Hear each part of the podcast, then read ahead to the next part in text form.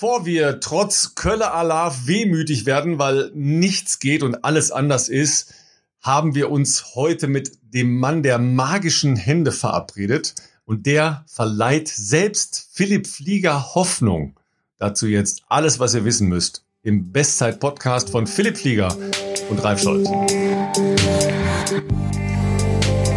Ja, Jan, äh, an dieser Stelle frage ich ja normalerweise Philipp, Mensch, wie geht's dir denn, Junge? Aber äh, da du ja der Mann an äh, seinen Beinen bist, ja, frage ich lieber dich, äh, wie geht's dem Philipp? ja, Philipp geht's gut. Also Philipp geht's wirklich gut, ohne Spaß. Äh, die letzten Wochen waren für ihn äh, und für uns, äh, sagen wir mal, die ja wirklich auch immer engen Kontakt haben, war nicht einfach, weil ihr habt es ja mitbekommen. Es war sehr, sehr schwierig vom Beginn an der Problematik, ähm, das so zu diagnostizieren, was es letztendlich dann auch war. Also es war, hat sich nicht so angefühlt, hat sich nicht so an, ja, gehört, dass es wirklich was Schlimmeres sein könnte. Aber wie es halt oftmals bei Leistungssportlern ist, ähm, darf man da auch nicht zu sehr auf äh, Zeit spielen, sondern man braucht einfach eine vernünftige Diagnose. Man braucht da ein gutes Netzwerk, ähm, um ähm, ja letztendlich auch dem Athleten zu sagen, wann kann er wieder das machen, was er am liebsten macht. Und äh, das war, wie gesagt, am Anfang sehr, sehr schwierig, weil ähm, ja also nochmal magische Hände klingt immer gut, aber letzten Endes können wir auch nicht reinsehen in die Strukturen, müssen uns also ein bisschen auf unser Taktgefühl oder taktiles Gefühl und, und Talent irgendwo verlassen. Aber das war einfach nicht zu tasten. Und äh, deswegen war das für mich auch wieder sowas, ähm, wo ich sage, ja, sowas gibt's halt mal im Sport, ähm, auch wenn es nicht oft vorkommt. Ähm, dass es jetzt zum ungünstigen Zeitpunkt passiert ist, das war für den Philipp natürlich ja, super bescheiden, muss man ganz ehrlich sagen. Aber ähm, wir haben jetzt schon so viel erlebt in der Vergangenheit. Ich meine, ich durfte auch teilhaben an seinen Höhen und Tiefen. Also wir hatten schon auch ja, Marathons, wo ich dann äh, beim Livestream sehr mitgelitten habe. Und ähm, deswegen sage ich jetzt mal, beim Philipp ist sehr viel möglich. Und deswegen bin ich eigentlich noch guter Dinge, dass wir das äh, Ding noch rechtzeitig äh, um die Ecke gebogen bekommen haben und äh, dass jetzt trotzdem noch eine sehr herausfordernde Marathonvorbereitung machen kann. Und wie gesagt, nochmal zu deiner Frage. Momentan geht's ihm gut. Also im Vergleich zu den letzten beiden 14 Tagen. Er durfte wieder die Laufschuhe schnüren. Äh, das, was er am liebsten macht. Und ja, also von dem her passt. Tendenz gut. Ja, die, die, Gemeinde, die jetzt zuhört und äh, die uns regelmäßig verfolgt, weiß natürlich, wovon wir sprechen, äh, hat auch schon gehört, äh, wer du, Jan, überhaupt bist. Ja, aber an der Stelle muss ja. Philipp natürlich erstmal erklären, was ist Jan für dich? Was ist er im normalen Leben? Was ist er für dich? Und wie geht's dir eigentlich, Philipp? Ja, mir geht's, wie Jan schon gesagt hat, mir geht's äh, tatsächlich sehr gut. Äh, ich bin heute, und das ist aber auch mal schön zu sagen, ich bin heute ein bisschen müde und das liegt nicht nur daran, dass äh, die heutige Aufnahme wirklich last minute aufgenommen wird, um das morgen früh bereitzustellen, sondern auch, weil ich endlich wieder äh, so trainieren darf, strukturiert trainieren darf und ähm, auch laufen darf und so wie das halt auch den meisten von euch zu Hause wahrscheinlich geht, wenn man eine längere Zeit nicht so viel trainiert hat und wieder anfängt, dann macht einen das auch äh, auch müde, aber auf eine angenehme Art und Weise, auch so eine so eine zufriedenes Müde sein, sage ich jetzt mal. Und ähm, ja, ich war heute schon zweimal trainieren. Ich war heute Morgen in der Praxis ähm, bei Jan im äh, Kraftbereich. Da haben wir schon eine gute Session gemacht und äh, heute Nachmittag. Normalerweise laufe ich echt davor. Heute Nachmittag noch eine, eine gute Stunde gelaufen. Ja, da sind wir schon wieder bei einer guten Stunde. Noch nicht ganz so schnell, wie, wie man das sonst vielleicht also bei mir machen würde. Aber ich will nicht jammern. Ich kann eine Stunde am Stück laufen ohne Schmerzen. Also ähm, da waren wir vor einer Woche bei weitem noch nicht, ähm, sondern ähm, das geht aktuell in eine sehr, sehr gute Richtung. Und vor allem das Schöne ist, dass ja äh, die Wade aktuell zum Glück keine Faxen macht. Man. Das liegt auch daran, dass Jan da natürlich sehr, äh, äh, sehr dahinterher ist und wir das sehr engmaschig auch ähm, natürlich kontrollieren und behandeln. Ähm, ich habe mir heute sogar, das habe ich Jan noch nicht erzählt, ähm, ich habe mir heute sogar den besagten Berg mal wieder gegeben, wo das vor ein paar An, an der Stelle, an der Stelle müsstet ihr jetzt die, die Sorgenfalten auf der Stirn vom Jan sehen, ja. Nach dem Motto, oh Gott, oh Gott, jetzt beichtet er mir irgendein Blödsinn. Ja, das ist ja das, was man so am liebsten hat. Macht wieder, macht wieder sein eigenes Ding, macht sein eigenes Aber, Ding einfach wieder. Also, so ist er halt. Vor, ja, vorgenommen, okay. hatte ich mir, ja. vorgenommen hatte ich mir, ich wollte mal eine Runde laufen. Es wird jetzt wirklich aktuell, muss man sagen, das vielleicht als kleiner Einwurf. In Regensburg ist wirklich sehr sibirisch aktuell. Also ich guck mal, mal, mal kurz auf. auf mein, ich guck mal kurz auf mein Handy. Ja, es ähm, ist Winter im Winter. Äh, Ja, klar, da machen wir erst normalerweise einen Brennpunkt, du hast recht, aber es Ralf, ist halt kühl und du, frisch. Kannst du, kannst du das, kann man das sehen in der Kamera? Nein, ich kann nicht sehen, minus 6, ich sehe nichts. 16 heißt das. also ähm, deshalb ähm, muss ich gerade ein bisschen, äh, ich will jetzt in der ersten Woche, wo ich wieder, sagen wir mal, regelmäßig laufen kann, jetzt auch nicht mein Schicksal zu sehr herausfordern. Ein Berg geht, aber das muss dann vielleicht nicht gerade sein morgens um acht, wenn wir halt noch minus 12, 13 Grad haben, ähm, sondern das versuche ich dann schon eher so auf Nachmittag zu legen. Und äh, ja, bei der Runde heute dachte ich noch, ja, das kommt gut auf eine 15er Plus-Minus-Runde hin. Den Berg gehe ich hoch, gehe mal auf Nummer sicher. Aber als ich dann da war, dachte ich, ja, jetzt laufen mal vorsichtig rein und dann, ich habe nichts gemerkt. Alles gut, äh, also insofern Entwarnung. Und von dort wärst du Jans Haus auch nicht so weit. Ich wusste, dass heute Nachmittag frei ja, Super. ja, Corona-konform. Eine Person darf reinkommen zu uns. Also von dem her hätte es gerne kommen können. Hätte ich dann auch auf allen Vieren geschafft vielleicht. ja. Nein, aber kurz, äh, ja genau. Wer ist Jan? Also äh, Jan Kerler ist... Ähm, mein Physiotherapeut, aber nicht nur mein Physiotherapeut natürlich, sondern äh, äh, ja äh, ein sehr sehr guter Physiotherapeut hier in Regensburg und äh, ich habe das große Privileg, dass äh, wir schon wir haben versucht neulich, wo wir telefoniert haben, nochmal rauszukriegen, seit wann. Es ist schon auf jeden Fall einige Jahre am Stück. Ich würde mal sagen 13, 14, so um den Dreh rum, dass wir uns da kennengelernt haben? Oder sogar früher? Genau, 2013 muss es ungefähr gewesen sein, im Sommer, denke ich mal, im genau, Frühjahr. Also genau, direkt nach so der Schule hast kam du der Kontakt zustande. Direkt, direkt im Anschluss, genau. Aber halt auch, ne, das ist auch das Spannende, wie man sich das halt so äh, in dieser Sportwelt vorstellt. Eigentlich über einen Zufall. Ich meine, Jan lebt in Regensburg, hat in Regensburg eine Praxis. Ähm, ich trainiere in Regensburg und so weiter, dann hat man natürlich gewisse, äh, äh, wie soll ich sagen, Netzwerke, die teils auch zum, aus dem Vereins, äh, aus den Vereinsconnections damals ja noch bestanden. Ähm, wir hatten uns da nicht gekannt.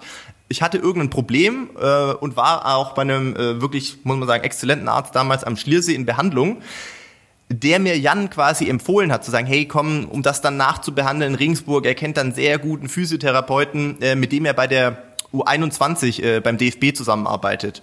Und so, so haben wir uns quasi erst kennengelernt, obwohl wir tatsächlich in Regensburg hier zusammen ja auch äh, leben.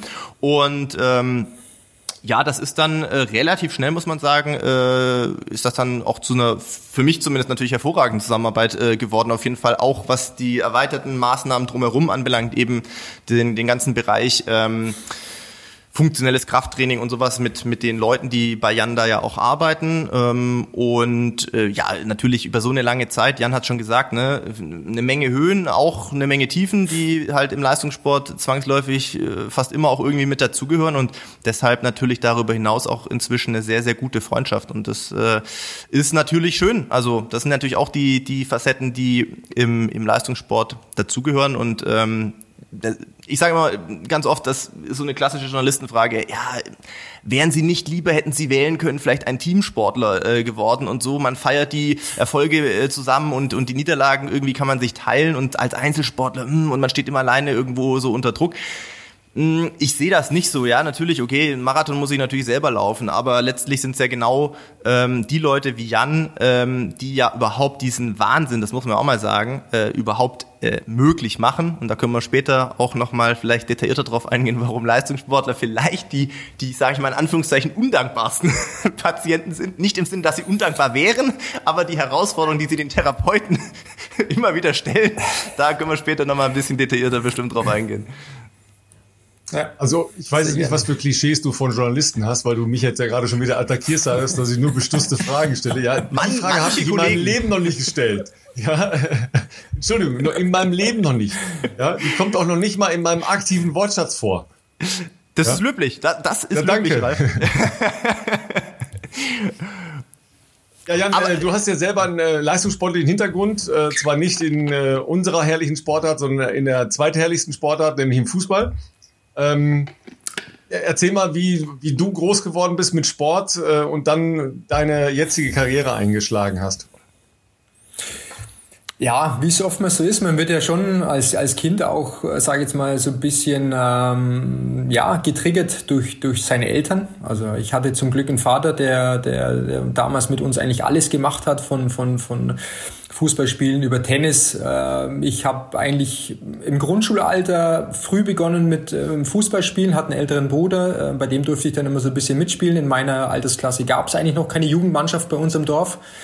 Äh, habe dann auch mit dem Tennis angefangen. Mein Vater hat Tennis gespielt. Dann hat er gemeint, Mensch, du bist eigentlich gar nicht so langsam, bist ganz schnell, geh doch mal zur Leichtathletik. Dann war ich bei der Leichtathletik auch noch. Ähm, ja, so hatte ich dann sozusagen drei Sportarten, in denen ich gar nicht so schlecht war, würde ich jetzt mal sagen. Also ein ganz gutes Ballgeschick gehabt, ich hatte eine gute Grundschnelligkeit und bin dann aber letzten Endes hat man gesagt, jetzt entscheide ich doch mal eins, Junge, für eins, weil sieben Tage die Woche unterwegs zu sein und meine Eltern hatten auch zu Hause ein Geschäft und haben gesagt, jetzt eine, eine Sache wäre nicht schlecht, wenn du dich mal auf eins konzentrierst. Und dann war es halt der Fußball, dann habe ich mich auch wirklich für die Teamsportart entschieden weil Leichtathletik, Wochenende, wenn du auf dem Wettkampf warst, warst du trotzdem irgendwo Einzelsportler, hast vielleicht mal noch einen Staffelwettkampf gehabt und so weiter. Ähm, und Tennis war mir ehrlich gesagt immer so ein bisschen zu verbissen. Das Umfeld, das war schon teilweise ein bisschen ruppig. Ähm, das Coaching auch von manchen anderen Eltern. Und Fußball war schon immer eigentlich die Leidenschaft, muss ich ganz ehrlich sagen.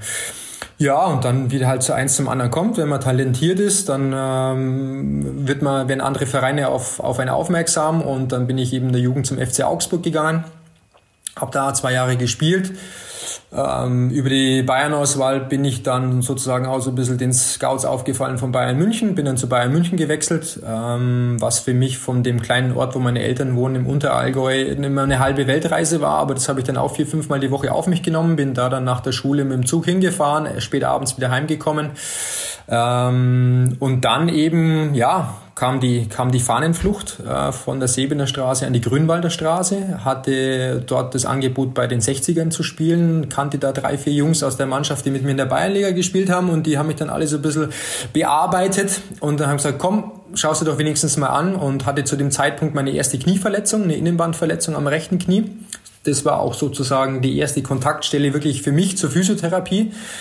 Äh, erste Knieverletzung, sechs bis sieben Wochen Pause damals gemacht, dann bin ich rüber an die Grünwalder Straße und hatte dort zwei super schöne Jahre, sehr erfolgreich gewesen, tolle Freunde gehabt, ähm, kennengelernt. Wir durften Trainingsplatz immer so mit einem Auge rüberschielen zu den Profis. Das war natürlich dann schon sehr viel Motivation für uns, die Profis da kicken zu sehen und den äh, Lorand über den Pla Platz schreien zu hören. Ich gesagt, also wir lassen uns nicht gern von jemandem anschreien, aber von dem würden wir uns ganz gerne mal anschreien lassen, wenn wir bei dem mal mittrainieren dürften. Ja, das war das Intermezzo bei 60 München und dann bin ich ähm, nach Regensburg gegangen, weil ich dann aber auch gesagt habe, Fußball schön und gut, Talent ist das eine, aber Gesundheit ist natürlich immer das was, was man nicht planen kann und habe eben dann durch meine kleineren Wehwehchen, aber auch durch die erste Knieverletzung, die ich hatte, gesagt, Physiotherapie, das kann ich mir ganz gut vorstellen. Ähm, habe dann gesagt, die drei Jahre Ausbildung mache ich und habe dann versucht, eben Fußball mit der Physiotherapie zu kombinieren und dann bin ich nach auf, auf Regensburg gekommen, weil mein damaliger A-Jugendtrainer Peter Gebele, der ist dann äh, nach äh, Regensburg gegangen, zu Postsüd Regensburg. Die spielten damals höherklassig als jetzt Ach. der Jan. Das war äh, 1998. Okay. Wir waren Bayernliga, kurz vorm Aufstieg in die Regionalliga und der Jan war Landesliga. Ähm, und dann habe ich gesagt, Mensch, komm doch mit nach Regensburg und äh, wir gucken mal, dass wir einen Ausbildungsplatz für dich finden, für die Physiotherapie. Und so kam das dann eigentlich der Ortswechsel mit Regensburg zustande und habe dann eben Fußball gekickt, äh, Physiotherapie-Ausbildung begonnen im Sommer 98 und hatte dann ein halbes Jahr später meinen ersten Kreuzbandriss. Hallenturnier, auch wieder so ein Klassiker, Non-Contact, also ohne gegnerische Fremdeinwirkung erste Reha-Phase durchlaufen. Das war dann sozusagen, da habe ich dann meine beiden Partner kennengelernt, meine jetzigen Praxispartner, Christian Müller und Klaus Eder. War bei denen dann öfters mal in Behandlung. Äh, erste Reha-Phase abgeschlossen, war ich 19 Jahre, war ich noch hoch motiviert und gesagt, Mensch, sechs Monate, das war immer so der Zeitraum, wo man früher mal gesagt hat, nach sechs Monaten bist du wieder fit, da kannst du wieder auf den Platz. Äh, wenn ich jetzt vergleiche, was ich damals in der Reha-Phase gemacht habe, mit dem, was wir unseren Patienten jetzt sagen, wenn die diese Phase der Rekonvaleszenz durchlaufen, ja, dann war das Harakiri, was wir damals gemacht haben und hat auch nicht lange gedauert. Dann kam der zweite Kreuzbandriss und das war alles während meiner Ausbildungsphase und dadurch habe ich dann meine Partner noch besser kennengelernt, war wieder bei denen auf der Matte oder auf der Pritsche gelegen. Ähm, ja, und habe mich dann im Fußball so ein bisschen zurückgenommen und gesagt, jetzt zieh mal deine Ausbildung vernünftig durch, dann hast du was, weil mit der Profilaufbahn nach zwei Kreuzbandrissen in so jungen Jahren, das wird schwierig. Kannte auch ein paar Kumpels, die sind danach gar nicht mehr auf die Beine gekommen und habe mich dann auf die Ausbildung konzentriert, ähm, habe die dann 2001 abgeschlossen und habe dann beim einen meiner vielen Praxisbesuche in der Königstraße den Christian Müller mal gefragt, ob, er, ob es sein könnte, dass im nächsten Vierteljahr bei ihm eine Stelle frei wird. Dann hat er gemeint, ja, äh, kann ich dir schon zusagen, ähm, wird auf jeden Fall was frei. das war dann eigentlich auch schon mein Bewerbungsgespräch. Also das hat vielleicht fünf Minuten gedauert, weil wir kannten uns ja. Und ohne Lebenslauf, ohne alles. Ähm, und dann habe ich im äh, Februar 2002 habe ich in der Praxis in der Königstraße angefangen äh, zu arbeiten und genau, seitdem bin ich dort und bin auch sehr, sehr happy, wie das dann alles gekommen ist. Ähm, beruflicher Werdegang, ja, gehört natürlich dann auch viel Glück dazu, wie das alles weiter dann auch sich mit dem Fußball ergeben hat, auch mit dem DFB-Jugendmannschaften erstmal reingeschnuppert, hat mir der Klaus Eder eben den Eintritt ermöglicht. Ähm, ja, und dann wie es in Regensburg, also Regensburg, mein Philipp, du kannst ja auch sagen, das ist schon eine lebens, sehr lebenswerte Stadt, wo man es gut aushalten kann. Habe ich meine Frau kennengelernt, Einstieg in die Same Praxis, hier. dann haben wir zwei Kinder, genau, zwei Kinder, zwei Kinder bekommen und äh, nee, sind sehr, sehr happy und ja, fühlen uns rundum wohl in Regensburg und der Fußball hat dann zwar noch eine periphere Rolle gespielt, aber ich habe dann relativ früh aufgehört, weil ich dann auch noch mal zweimal, noch zwei weitere Knieverletzungen hatte, zweimal Außenmeniskus und dann bin ich eigentlich ähm, schon, habe ich viel Gefallen dran gefunden, äh, mir auch mal eine andere Sportart zu suchen. Und dann war das Mountainbiken, war dann sehr, sehr nahe für mich. Regensburg ist in der Umgebung auch trotzdem sehr, sehr reizvoll. Man muss gar nicht so weit fahren bis in den Bayerischen Wald. Und habe mich dann auch ein bisschen mehr auf den Ausdauersport so ein bisschen konzentriert, wobei ich gemerkt habe, für die ganz langen Distanzen, Marathon ist jetzt mein Körper nicht unbedingt geeignet. Ähm, aber wie gesagt, anderer Sport. Ich bin gern laufenderweise unterwegs, gerne im Gelände, aber ansonsten halt auch sehr, sehr Auch schon in St. Moritz, ne? ja, das war natürlich auch ein Highlight, ja, muss man ganz ehrlich sagen. Philipp mal zu begleiten, eine Vorbereitung auf die EM 2018 in Berlin war das. Ähm, war mir einfach mal ganz wichtig, war ein Highlight, einfach um mal in die Welt der Physio, äh, in die, Entschuldigung, in die Welt der Leichtathleten einzutauchen. Und St. Moritz zu dieser Phase, das war ja schon so ein Stell dich ein der absoluten europäischen, äh, ja, Mittelstreckler, Langstreckler. Äh, es war sehr interessant, das mal alles zu sehen, deswegen wollte ich da unbedingt mitfahren um das mal anzugucken, weil im Fußball läuft es komplett anders. Also das ist, äh, im Fußball kann man sich das, ähm, ja, das kann man überhaupt nicht mit der Leichtathletik vergleichen. Und deswegen war St. Moritz auch ein Highlight, ja. Aber auch mal zu merken, wie dünn die Luft dort ist. Also wenn man dann selber auch mal die Laufschuhe anzieht, dann, puh, ja, da geht der Puls ganz schnell nach oben, genau. Also du hast ja eigentlich äh, ja. eben eine sehr schöne so Sozialstudie äh, abgegeben, ja, ähm, im, im, Tennis die vollkommen ähm, übermotivierten und ähm, offensiven Eltern, die einfach nerven. Ja. Im Fußball ähm, Kameradschaft, alle liegen umeinander und und in der Leichtathletik die Ego-Zocker. Ja, wie bist du denn an die Leichtathleten geraten nachher? ja. Nein, das ist äh, gut. Fußball hat sich auch diesbezüglich etwas verändert. Also ich durfte ja dann zum Beispiel auch, habe angefangen beim DFB dann äh, in der U15 und da besteht natürlich das erste Jahr eigentlich auch hauptsächlich nur aus Sichtungen, Sichtungslehrgänge. Primär immer in den Schulferien angepasst, hat man seine Sichtungslehrgänge quer äh, verteilt durch ganz Deutschland und da war es damals eben noch möglich, dass die Eltern dann die Kinder hingebracht haben, sich meistens auch eine Pension, Hotel gesucht haben und während der Sichtungsmaßnahme mehrere Tage dort geblieben sind und die hat man dann immer so am Spielfeldrand hinten im Nacken gehabt, ne? also mehr oder weniger, ah, schau dir den an und so weiter. Ähm, da ging es schon auch ein bisschen los, aber war jetzt nicht so äh, nicht so heftig wie beim Tennis, genau. Und klar, wenn du natürlich so eine Läufergruppe hast in Regensburg, äh, dass die dann schon mal darauf aufmerksam werden, dass da jemand ist, der äh, versteht, was in einem Körper los ist, weil das ist ja einfach mal der Punkt, ja. ja. Zu wissen, was passiert eigentlich genau. in so einem Körper. Ähm, hat dich dann so dann eine ganze Welle gleich überspült, dass äh, Philipp gesagt hat, ey, ich kenne da einen, kommt alle mit. also das war dann eher so, ja, vielleicht jetzt Corona-konform, dann die zweite und die dritte ja. Welle, die dann kam, ne? Genau. Ähm, ja, Philipp war der Erstkontakt und natürlich hat er, also muss man auch ganz ehrlich sagen, das, was die LG Telis da trotzdem über die Jahre hinweg in Regensburg auf die Beine gestellt hat, das ist schon super. Also das ist schon in Regensburg, äh, in, in Deutschland eigentlich was, was, was Einmaliges, ähm, so diese Läufe, Laufgruppe. Äh, und dann kam natürlich der eine oder andere. Jonas Koller war da, aktuell ist Simon Boch da, Tim Randan und Miriam Datke ist auch äh, da bei uns. Ähm, das war dann immer für die Jungs, glaube ich, auch ganz witzig, wenn sie dann mal die eine oder andere Einheit im Trainingsraum miteinander gemacht haben, wo man dann aber ganz schnell sehen konnte. Also da muss ich wirklich sagen, Philipp, Hut ab trotzdem. Äh, zumindest gut propriozeptiv, koordinativ muss man noch viel bei dir nachholen, weil schmeiß, schmeißen im Läufer mal auf dem Wackelbrett einen Ball zu, mm, da muss man vorher schon äh, ja nochmal gucken, ob die Haftpflicht irgendwie noch äh, gilt. Ja? Ob die nicht schon ausgelaufen ist. Nein, aber es ist ganz interessant, war für uns auch Neuland, mal mit, mit, mit Läufern zu arbeiten, weil bei uns tagtäglich gehen halt Fußballer ein, aber auch nicht nur Profis, sondern Amateure. Wir haben Tennisspieler, wir haben Triathleten, gibt auch ein paar äh, ganz ambitionierte Triathleten in Regensburg. Sonja Theisig war ja früher auch bei uns zum Beispiel. Ähm, und von dem her war das schon so ein bisschen sich gegenseitig beschnuppern. Was braucht er jetzt und was braucht er nicht? Weil man muss da einfach ganz anders herangehen wie jetzt bei einem Ballsportler, wie bei jemandem, der, der ein sehr komplexes Bewegungsfeld ähm, hat. Und bei den Läufern, Entschuldigung, so simpel wie es klingt, aber es ist nur in Anführungsstrichen gerade auslaufen. Und da muss man jemanden kennenlernen. Und das Schwierige ist bei uns einfach, der Philipp kommt, er steht dann da in der Unterhose und ich gucke ihn mir an. Ähm, mache meine Tests, immer wieder Statikkontrollen, aber ich sehe ihn ja fast nie laufen. Und das ist so der Unterschied, den, den du hast, wenn du einen, einen Individualsportler, einen Spitzensportler eigentlich aus der Entfernung betreust, weil wir sind fast nie mit dabei beim Wettkampf, wir sind nicht dabei beim Training, wir sind nicht bei den Longruns, wir sind nicht bei den Intervalltrainings dabei.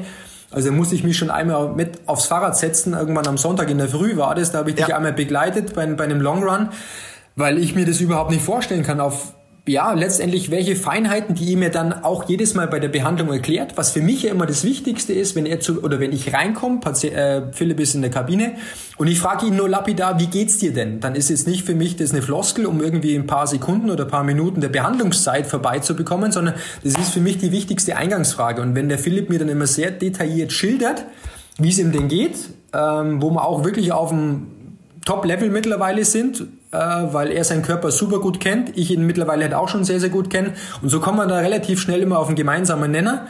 Äh, aber ihn wirklich mal in der Bewegung zu sehen, das ist das, was uns fehlt. Und ähm, ja, das hat sich jetzt über die Jahre hinweg, da haben wir jetzt auch viel Zeit gebraucht, ähm, um uns da irgendwo auch, sage jetzt mal, einen Fahrplan zurechtzulegen, was wir in der jeweiligen Phase auch immer brauchen. Und jetzt ist halt wieder eine neue Herausforderung in der jetzigen Phase. Also es wird auch wahrscheinlich ein einmaliges Projekt, jetzt die nächsten acht Wochen, aber ja, wir versuchen es auf jeden Fall. Also spannend ist ja, Philipp, ähm, dass der Jan ja gezeigt hat, dass Laufen nicht nur aus Laufen bestehen kann, sondern dass Ausdauersport halt auch Fahrradfahren sein kann, ja, und ähm, Trabi-Training, ja, und Fußgymnastik und so weiter und so weiter. Ja, Jetzt kommt wieso, noch Schwimmen, oder? Kommt noch ja, Schwimmen, Ralf? Ja, ich, ich falle ja nicht gleich mit der, äh, mit der Tür ins Haus. Ja? Warum bist du bis jetzt immer nur laufen gegangen? ähm, ganz, also ja, also das hängt natürlich immer ein bisschen, muss man natürlich sagen, bei uns auch ganz klar von den Trainern ab.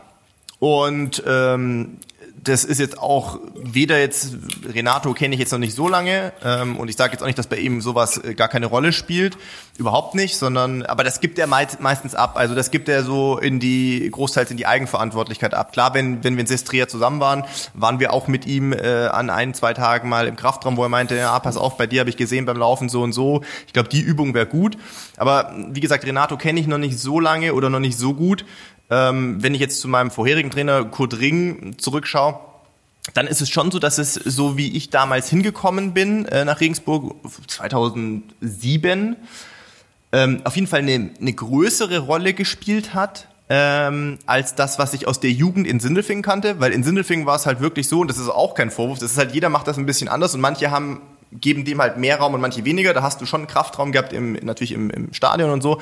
Aber ansonsten hast du halt oft nach dem Training an den Vereinstrainingstagen ähm, darf man nicht vergessen, da sind wir alle noch irgendwie Jugendliche oder U23 gewesen, noch zur Schule gegangen, ähm, hast du zusammen Zirkeltraining oder ein Stabi-Training gemacht. Das ist nicht schlecht, keine Frage, will ich ja nicht sagen, aber das war so der um das mal so ein bisschen hier zu sagen, das war das, was wir im Krafttraining gemacht haben. Vielleicht waren wir auch mal im Kraftraum. In Regensburg war es so, dann wie gesagt bei der LG, bei Kurt, die hatten schon eine Kooperation, damals mit einer anderen ähm, Institution, sage ich jetzt mal in Regensburg, ähm, ja, kann man ja sagen, äh, RFZ ist ja auch äh, nicht unbekannt. Äh, die haben eigentlich Fokus mehr auf Rücken und Rückenprobleme. Das kam, glaube ich, auch eher zustande, weil da halt der Dr. Möckel ist, von der hier auch schon vorgekommen ist, äh, der halt auch Leistungsdiagnostik macht. Und ich glaube, dadurch, dass die LG zumindest früher, weiß nicht, wie es heute noch ist, aber sehr konsequent eben auch Leistungsdiagnostiken beim Dr. Möckel gemacht haben und der da angegliedert ist, so ist der Kontakt zustande gekommen. Und damals war es dann schon so, dass man da mal hin ist, als auch als neuer Athlet, so eine, so eine Eingangskraftanalyse gemacht hat und äh, dann auch einen Trainingsplan bekommen hat. Auch das haben wir damals dann schon meistens zweimal die Woche gemacht. Und das ist jetzt auch nicht wertend, aber der Unterschied, den ich jetzt zu dem Training sehe, was, was wir halt bei, bei Jan in der Praxis machen, ist halt der, zu überwiegender Mehrheit haben wir da zumindest den Großteil der Zeit wirklich halt äh, Übungen an Geräten gemacht. Das muss nicht immer schlecht sein, aber das heißt, du trainierst damit ja in der Regel äh, halt sehr isoliert eine, sagen wir mal, Muskelgruppe oder einen Bereich an Muskelgruppen. Ähm, und das ist besser als nichts, keine Frage. Ähm, ich finde aber, was, was Jan vorher schon oder eben angedeutet hat, Laufen ist jetzt von der Komplexität nicht zu vergleichen natürlich mit Fußball, Basketball, was die, die, die Bewegungsablauf anbelangt. Mein Laufen ist letztlich in eine Richtung. Trotzdem ist es so, wenn du rennst und auftrittst, in dem Moment, wo ich äh, laufe und auftrete, ist ja nicht nur ein Muskel angespannt, ne? ein isolierter, den du irgendwie an einem Gerät trainieren kannst, sondern natürlich ist das ja auch ein Verlauf von Muskelketten, die dann angespannt sind, überwiegend auch irgendwie diagonal laufen und sowas. Und äh, mich hat dann damals schon überzeugt, zum einen, als wir dann die ersten ähm, Sessions gemacht haben im Kraftraum, wie schlecht ich in manchen Bereichen war, wo ich doch dachte, hey, ich habe jetzt irgendwie sieben Jahre äh, vermeintliches Krafttraining gemacht, was ja auch Krafttraining war, aber halt wie gesagt immer isolierte Muskelgruppen. Und da ist es halt dann schon so, dass man halt verschiedene Bereiche mischt, ne? also äh, propriozeptive Übungen mit, was weiß ich, also natürlich nehmen wir da jetzt nicht die riesen Gewichte als, als Marathonläufer in die Hand, aber natürlich kannst du auch mal Ausfallschritte machen auf einem Bosu-Ball mit einer Langhantel und vielleicht ist auf der Langhantel aber nur auf einer Seite Gewicht drauf, dass das auch asymmetrisch ist. Und so muss natürlich im ganzen Körper sehr viel mehr ineinander greifen und arbeiten. Und das war zum einen, das finden Sportler und vor allem Leistungssportler sowieso immer geil, wenn man äh, Challenges äh, präsentiert bekommt, weil irgendwann nutzt sich ab, einen Trainingsplan einfach runterarbeiten, zehn, zehn Übungen oder zehn Geräte durch, durchhämmern, ja, kann, kann man auch machen. Aber wenn du natürlich jedes Mal ins Krafttraining gehst und vor allem, das habe ich am Anfang auch gedacht, ne, damals noch bei Janni, jetzt bei Muki, unsere Krafttrainer da, äh, der Muki ist, danach da ist der Name auf Programm, wird in den nächsten YouTube-Videos mal auftauchen. Als, als Kind den Zauber dran gefallen, ja, genau. Absolut. Eine, eine Maschine. Ähm, und das Ding ist halt bei denen, da denkst du dann, wow, okay, das waren jetzt schon zwei, drei, vier Übungen, mit denen hatte ich wirklich zu kämpfen. Die anderen gingen vielleicht, aber gut, nächstes Mal wird besser. So denkst du ja. Nur beim nächsten Mal hast du einfach ein komplett anderes Set an Übungen bekommen, wo du dann wieder da standest, wo du dachtest, oh Mann, ey, das funktioniert irgendwie nicht so gut. Natürlich über den Lauf der Zeit wiederholen sich die dann schon auch mal wieder, aber theoretisch ist es so, Dienstag, Donnerstag und Dienstag, Donnerstag die nächste Woche, du hast komplett unterschiedliche zusammengebaute Übungen mit Kettlebells, mit Bosu-Bällen, Sling-Trainern, Terra-Bändern, Seilzügen, halt alles, was so ein Kraftraum hergibt, wird da irgendwie kombiniert. Ähm, was weiß ich, Planks oder Side-Planks auf Petsyball und so eine Handelbank und sowas und das sind schon Challenges, wo du dann denkst, vor allem wenn du morgens noch 15 Kilometer laufen warst und am Nachmittag nochmal 15 Kilometer laufen darfst, meine Fresse, da also da schwitzt du manchmal mehr als beim Dauerlauf davor. Das ist auf jeden Fall äh, ist auf jeden Fall gesichert und macht aber natürlich auch Spaß daran äh, an sich zu arbeiten und natürlich sieht man auch auf der auf ähm, mittelfristig natürlich auch die Fortschritte. Das, das ist ja natürlich auch klar. Das hilft nicht zwangsläufig immer eine Verletzung zu verhindern. Das ist natürlich auch teilweise dann der vielleicht dem individuellen Ehrgeiz der Athleten geschuldet. Da nehme ich mich nicht aus, aber es hilft auf jeden Fall. Ähm, dem sehr, sehr stark entgegenzuwirken. Weil eigentlich muss man sagen, seit ich mit Jan zusammenarbeite, ähm, man kann natürlich sagen, ich spiele mal natürlich wieder aufs Alter an, Ralf. Ähm, ich bin einfach mit dem Alter weiser geworden und habe vielleicht auch deshalb manchmal früher die Reißleine gezogen, statt immer mit dem Kopf durch die Wand. Man könnte aber auch sagen, das liegt zum einen an der guten Betreuung von Jan und vor allem auch an den Veränderungen, die wir im Krafttrainingsbereich vorgenommen haben. Verletzungen passieren, sowas wie jetzt, ähm, das ist natürlich auch in zu einer sehr blöden Zeit passiert, so zwischen den Jahren, ne, wo halt auch natürlich in der Physiopraxis und so weiter auch geschlossen ist, was ja vollkommen richtig und, und normal ist. Vielleicht auch einfach Bad Luck, schlechtes Timing, keine Ahnung. Aber im Großen und Ganzen muss man sagen, bei all den Sachen, die ich in den letzten vier, fünf, sechs, sieben, acht Jahren, wo, wo Jan irgendwie auch da an meiner Seite ist, hatte, was richtig krass Schlimmes habe ich in der Zeit zum Glück nicht gehabt. Klar, es gibt manchmal bessere, manchmal schlechtere Zeitpunkte, aber wenn ich überlege, die letzte Stressfraktur zum Beispiel bei mir, die ist lange her und so Ende sagen wir mal so 18, 19 und vor allem in den Anfang der 20er Jahre bei mir kam sowas schon häufiger vor. Die ganzen OPs, alles vor Jans Zeit gewesen, Knie und Fuß. Ähm, insofern äh, bin ich schon absolut überzeugt, dass, dass mir das in der, in der Konstellation auf jeden Fall ähm, in, in der Karriere sehr, sehr gut getan hat und immer noch tut.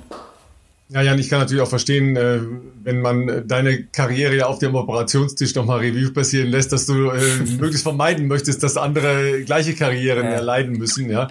Äh, auf der anderen Seite ist ja gerade im Individualsport halt auch so eine ähm, Komplexität inzwischen im Trainingsprozess drin und natürlich auch eine extrem hohe Anforderung, ja, weil die, die Leistung stagniert ja nicht, sondern die Belastungen werden ja eher härter, dass man ja auch irgendwo ja. dann äh, fragen muss, okay, wie kann ich einen Körper noch dazu bereithalten, nicht nur die Trainingsphasen zu überstehen, sondern eben auch gesund in einen Wettkampf überhaupt reinzukommen. Weil das, das ist ja dann wirklich die Frage. Ja, kann ich 250 Kilometer laufen? Haben wir ja schon mal äh, thematisiert pro Woche. Hm.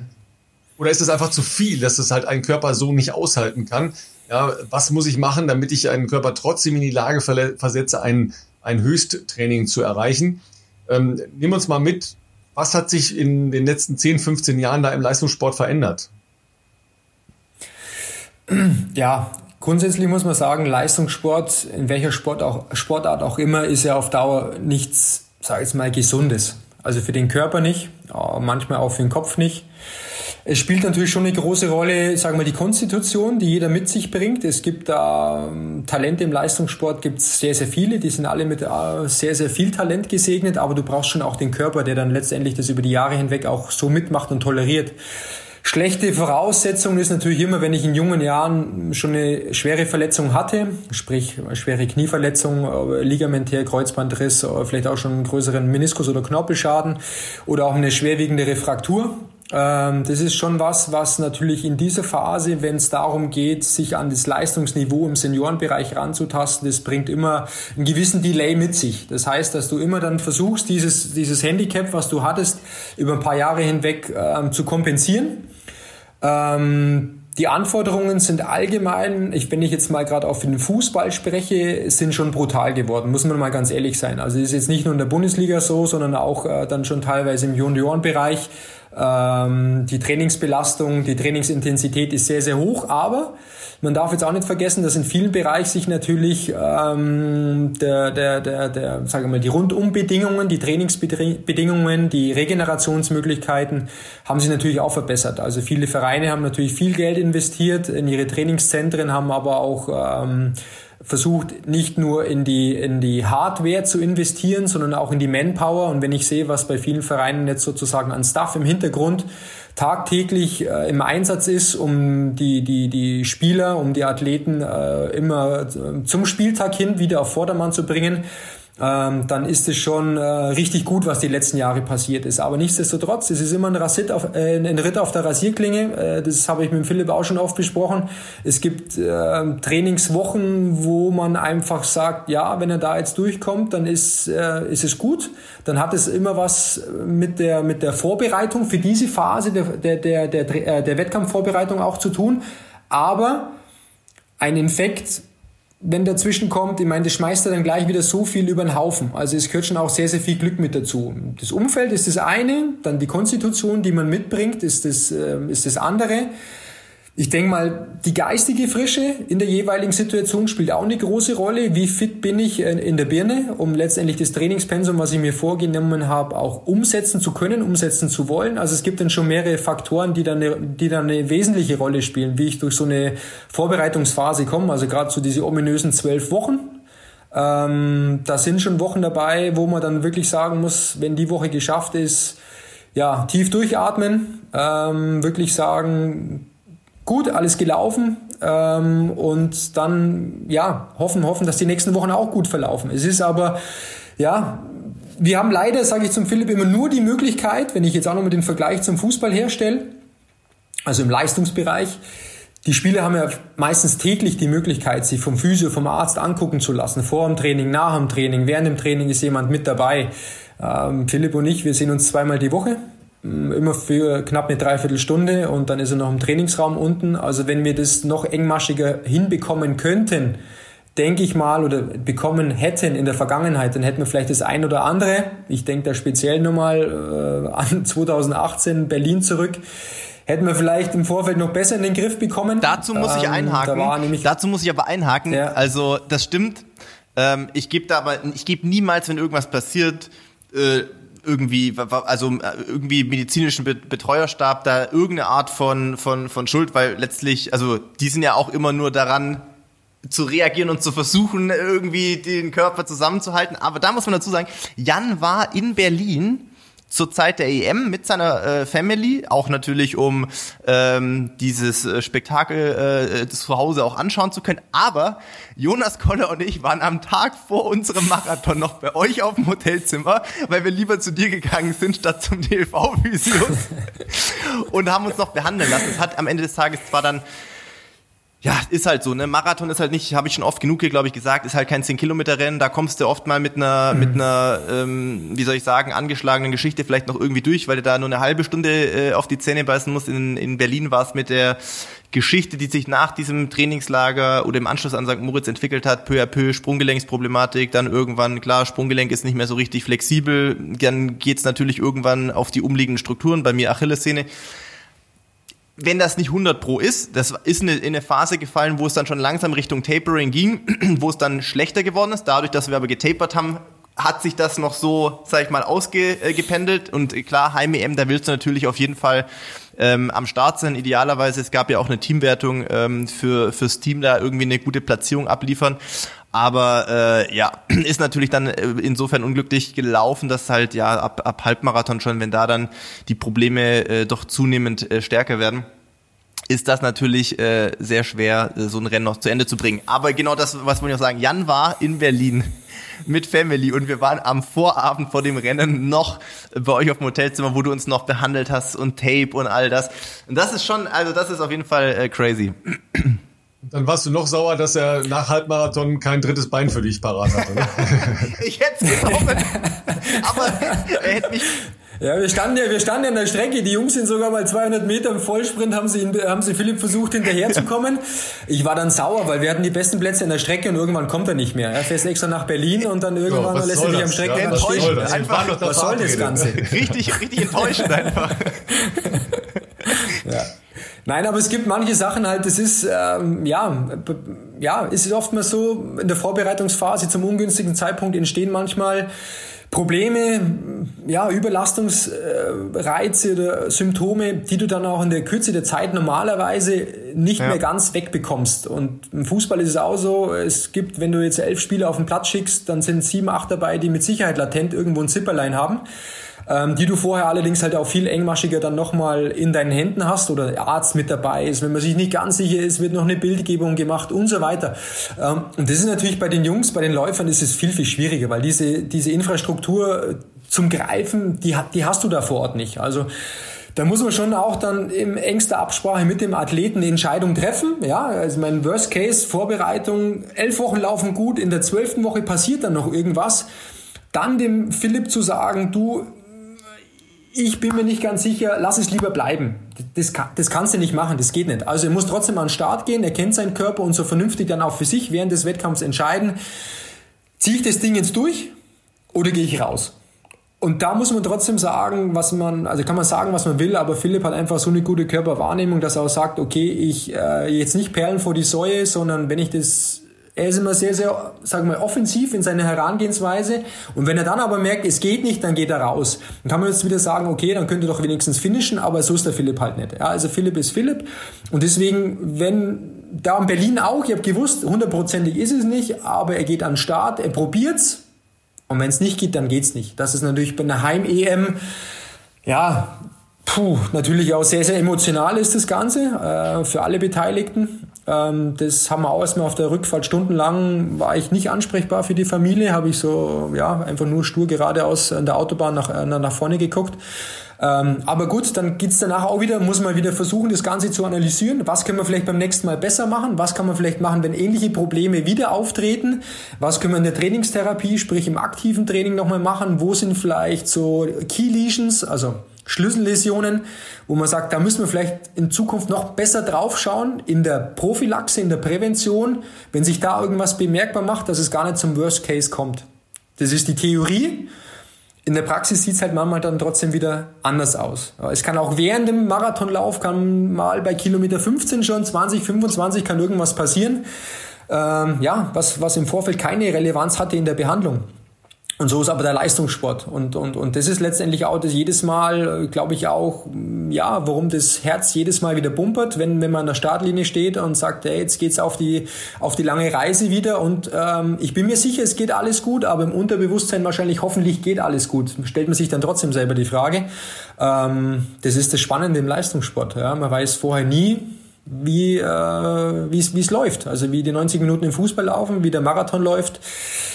Genau. Beim, aber es ist auch die Herausforderung. Es ist immer eine Challenge. Also das ist sozusagen die Challenge für uns als Staff, da dabei sein zu können, jemanden direkt begleiten zu dürfen und so eine 1 zu 1 Betreuung ist natürlich auch nochmal was ganz Besonderes, weil die, die Emotionalität nochmal eine viel größere ist, wie vielleicht, wenn man eine Mannschaft betreut. Bei der Mannschaft ist ja immer der Vorteil, du hast äh, im Zweifel einen Ersatzspieler. Ja, ähm, Philipp, Ich- hat noch kann mich kein, leider- Philipp hat noch keinen Ersatzläufer gefunden. Ja, also irgendwas ist da noch im, System falsch gelaufen. Ähm, wir, wir haben Absolut, ja eine, absolut, eine ja. Folge in unserer Geschichte des äh, Bestzeit-Podcasts, äh, die äh, eine klare äh, Nummer eins ist. Das ist die Crazy Woche von Valencia. Ja. Das ist Das ja, stimmt. das war ja eher eine, eine, äh, eine psychische Anforderung, die Philipp da hatte. Ja. Ähm, und an der Stelle kommt ja. Ja. ein ganz wesentlicher Punkt, der euch als, als betreuende Menschen im Hintergrund ja noch wichtiger macht. Das ist die, die psychologische Unterstützung, ja, weil es geht ja nicht nur um die Mechanik des Körpers, sondern das fängt ja, Ja. da zwischen den Ohren an, ja. Ähm, da, da geht's ja los, ja. Wie hast denn du diese Woche erlebt und wie, äh, wie hast du dann deinen Lauf erlebt? Ja, also dass das mit Sicherheit ja die die Folge von euch ist, die allen am besten in Erinnerung geblieben ist, das kann ich gut nachvollziehen. Für sowas kann man auch kein Drehbuch schreiben. Wollte Philipp auch nicht. Ähm, Ja, ja. Nein, also wenn, wenn, wenn du sowas mitbekommst, dann denkst du natürlich auch erstmal, ja, gibt's nicht. Kann, kann nicht sein. Ja. Ähm, war die Tage vorher noch da. Ich war die Woche vorher bin ich vom, äh, glaube ich, vom Fußball irgendwo dann noch zurückgekommen. Wir hatten auch äh, DFB-Maßnahme. Und dann habe ich mir noch gedacht im ersten Moment, oh, hoffentlich war ich jetzt nicht derjenige, der dem Philipp da irgendwie noch was mitgegeben hat. Ähm, bin dann auch gleich zum Wir haben Testen uns beim gegangen. Arzt getroffen. War allerdings dann, wir haben uns beim Arzt dann nochmal getroffen, Schnelltest beide gemacht, auf dem Flur nochmal kurz unterhalten, das Ganze eruiert, wie das überhaupt sein kann. Ja, und dann natürlich schon alle möglichen Optionen im Kopf durchgespielt. Was kann man jetzt noch machen, um den Kahn oder um den Bock irgendwie noch umzustoßen? Und dann, ja, meine Frau war damals auch so ein bisschen Ja. mit involviert und hat den Kontakt auch ein bisschen zum Gesundheitsamt hergestellt und so weiter. Ähm, ja, also ich habe in dem Moment schon gedacht, ja, dieser positive, dieser eine falsch positive Test, der steht natürlich jetzt erstmal. Und boah, da bin ich echt gespannt, was, was dann irgendwie vielleicht auch noch auf politischer Ebene möglich ist, um, um den Philipp nach Valencia an die Startlinie zu bekommen. Ja, also war so ein bisschen Fassungslosigkeit und auch irgendwie, ja, total surreal, die ganzen Tage, was dann alles passiert ist. Ja, Philipp war eigentlich auch nicht mehr zu erreichen, das war klar, das war irgendwie, war nur noch am Telefon und hat geguckt, was er irgendwie machen kann und irgendwie Vitamin B äh, ins Spiel zu bringen. Ähm, ja, sowas ist, sowas ist unglaublich und ist natürlich dann zu sagen mit der Vorbereitung, also psychischer Stress, dann aber auch letzten noch mal, letztendlich nochmal Reisestrapazen. Du kommst hin, kannst nicht mal dich irgendwie ein bisschen einlaufen, kannst dir nicht mal das Startgelände, Zielgelände anschauen. Äh, bist froh, wenn du nur irgendwie eine Mahlzeit bekommst, äh, gehst du dann schlafen und dann weißt du, am nächsten Tag musst du liefern. Also pff, schwierig, ne? Wenn man das jetzt mal von der Fußballmannschaft oder von einem Fußballer verlangen würde, der jetzt, ja, weiß nicht, wie der reagieren würde, wäre auch mal spannend zu sehen, ja? dass man das alles, was im Vorfeld geplant ist, dann spontan über den Haufen werfen muss. Äh, Und was dazu kommt, Philipp musste sich ja trotzdem noch um alles selber kümmern. Ja, Im Fußball ist, hast du immer jemanden, Teammanager, der dann irgendwie alles für einen äh, versucht irgendwie zu organisieren, Flug umbuchen, Hotel und so weiter. Ähm, also das war schon emotional, auch psychisch von dem, was, glaube ich, maximal an Stressbelastbarkeit auf einen Sportler einprasseln kann. Ja, deswegen hat er es ja trotzdem super gemacht unterm Strich. Also die PB steht ja trotzdem und äh, vielleicht jetzt nicht das, was sich vorgestellt hat, aber trotzdem muss ganz ehrlich sagen, sowas, sowas zollt mir so viel von Respekt ab, weil er war da alleine vor Ort und hat es alleine auf die auf die Kette bekommen müssen und ähm, ohne Staff, ohne ähm, Trainer, Betreuer, ohne äh, Barbara, also von dem her, ja. Ja, da würde man sich Philipp ja dann äh, gerne abends nochmal schnell äh, auf äh, die, die Behandlungsliege beim Physio ne, hinhauen und nochmal ein bisschen rumfl Ja, wo bisschen fängt man da denn an? rumfluchen, Wenn, man so, wenn wir dann so da liegen hat, wo fängst du da denn an, bitte? Es ist wirklich so, ich habe sehr viel an dem äh, Donnerstag, wo ich ja dann auch dich angerufen habe, Ralf, äh, oder dir geschrieben hatte, dann hast du angerufen, ähm, tatsächlich mit Jan und seiner Frau äh, äh, gesprochen auch, weil ich hätte an diesem Donnerstag, also geplant war eigentlich, so machen wir das meistens in, sagen wir mal, 95 Prozent aller meiner Marathons. Wenn ich anreisen kann, reise ich gerne donnerstags an, weil ich eigentlich gerne früher dort bin. Die letzten zwei Tage passiert zwar nicht mehr viel, aber dann hast du die Reise ein bisschen kannst dich von der Reise noch auch die Tage davor ein bisschen erholen. Du kannst vor Ort das Klima noch ein bisschen, ich sag mal, wahrnehmen. In Valencia war es ja auch zum Glück ein bisschen ähm, freundlicher als zu der Zeit schon bei uns und halt wie wie gesagt Start-Ziel-Area mal angucken, so ein bisschen das auf sich wirken lassen und äh, äh, und halt auch eintauchen in diese mentale Vorbereitung, was ja auch äh, für mich zumindest normalerweise eigentlich auch immer wichtig ist. Ähm, und an diesem Donnerstag, normalerweise immer so, Donnerstag ist nochmal Termin bei Jan, bevor ich zu irgendeinem Marathon fahre. Wir machen nochmal letzte Behandlung, checken eigentlich nochmal alles und äh, am Nachmittag, Abend, wie auch immer, ähm, fliegt man hin oder was auch immer. Und ich wäre an dem Tag nach Frankfurt halt zum Flughafen. Ähm, und ja, die Story, wie gesagt, wir haben es ja schon erzählt, morgens irgendwie acht, halb neun, ich sitze so beim Frühstück, ganz entspannt heute mal, dachte, ich gehe noch eine kleine Runde danach laufen, dann zu Jan, alles cool, klingelt ihnen das Telefon und dann äh, rufen die an, hey, ja, Sie sind, müssen sich in Quarantäne begeben, Sie sind Corona-positiv. Und ich dachte so, uh, ich war am Dienstag auch noch bei Jan. Also in dem einen Moment zwar gedacht, okay, kann mir nicht erklären, wie das passiert sein soll, weil außer, dass wir uns sehen, und na klar, bei Behandlung hast du auch Maske, alles und so weiter, ähm, sehe ich keine Menschen außer Barbara. Und die ist im Homeoffice. Also ich kann mir irgendwie nicht so recht erklären, wie das, äh, wie das äh, passiert sein soll. Deswegen habe ich ähm, natürlich Jans Frau angerufen, die auch in der, vielleicht als Erklärung auch in der Praxis natürlich äh, arbeitet. Und Jan war ja zu der Zeit schon in, in Behandlungstermin und habe gesagt, du, ähm, ich glaube zwar nicht, dass das sein kann und ich werde versuchen, irgendwie da noch jetzt andere Tests zu machen, aber ich komme jetzt mal lieber nicht und äh, nur, dass ihr Bescheid wisst und so. Und dann haben wir uns, hat sie gesagt, ja, sie kennt einen Arzt bei euch um die Ecke, ne, wo man halt zunächst genau, mal zumindest gleich einen Schnelltest machen kann. Klar, ist nicht ganz so wie ein PCR-Test, aber da kriegst du ja schon mal zumindest eine Tendenz. Ne? Wenn der bei mir jetzt äh, positiv gewesen wäre, dann hätte man sagen können, gut, dann ist es wohl so, wie auch immer. Und da haben wir uns tatsächlich zeitgleich dann, wahrscheinlich du direkt nach dem anderen Termin hin und ich hin und äh, da getroffen und war bei beiden ja negativ. Und dann habe ich die ganzen PCR-Tests die Tage danach noch gemacht, äh, was ja nichts geholfen hat, weil wir diesen Ursprungstest, ähm, wie soll ich sagen, ausradieren mussten. Und das hat halt einfach Zeit in Anspruch genommen. Ja. Ja, wichtig war trotzdem, dass man einfach versucht, möglichst schnell aktiv zu werden und dann äh, einfach ähm, sozusagen möglichst viele Tests in kurzer Zeit zu sammeln, um dann trotzdem noch eben irgendwie nach Valencia zu kommen. Und ja, hat ja noch ja, ich meine, man muss ja auch äh, deine Seite ansehen, da droht ja Schließung der Praxis. Ne? Also wenn, wenn, wenn du dann positiv genau, bist, ja, da, ja, da steckt ja auch was hinter. Ne? Ja.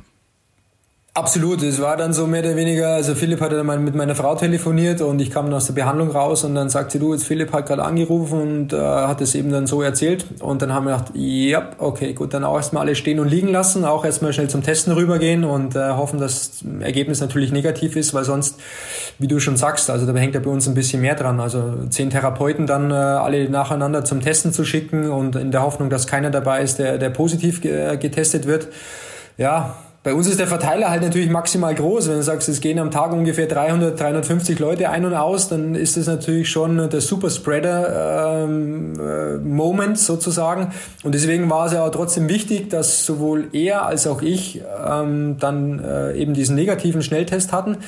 Für ihn natürlich der Beginn der weiteren Test-Odyssee, aber zumindest für unseren Praxisablauf war es erstmal wichtig, okay, erstmal Füße stillhalten, alles gut. Ja, und dann ähm, hat er ja wirklich abgeliefert, ja. Also wie ich finde, ist das ja psychologisch und eigentlich auch, sagen wir mal, ja.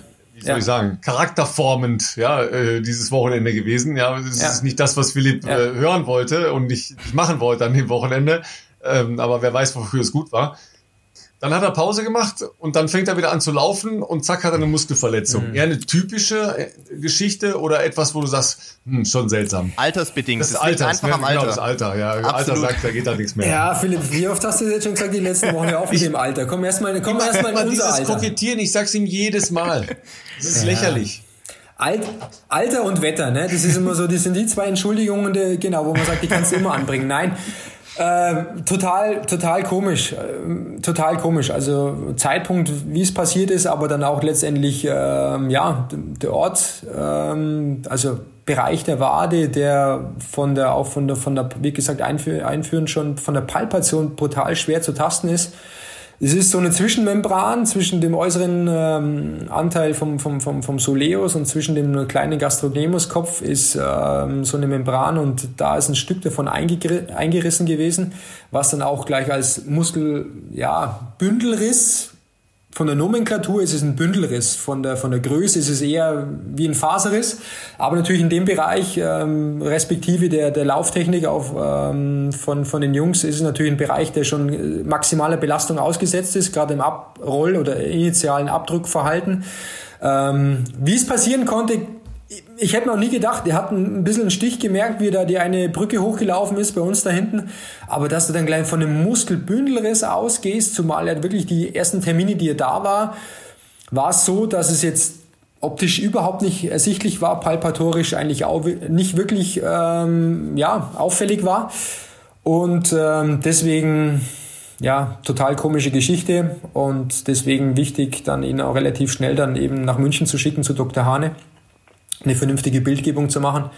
Ähm, ja, und das Ergebnis war natürlich jetzt erstmal niederschmettern. Ähm, total komisch.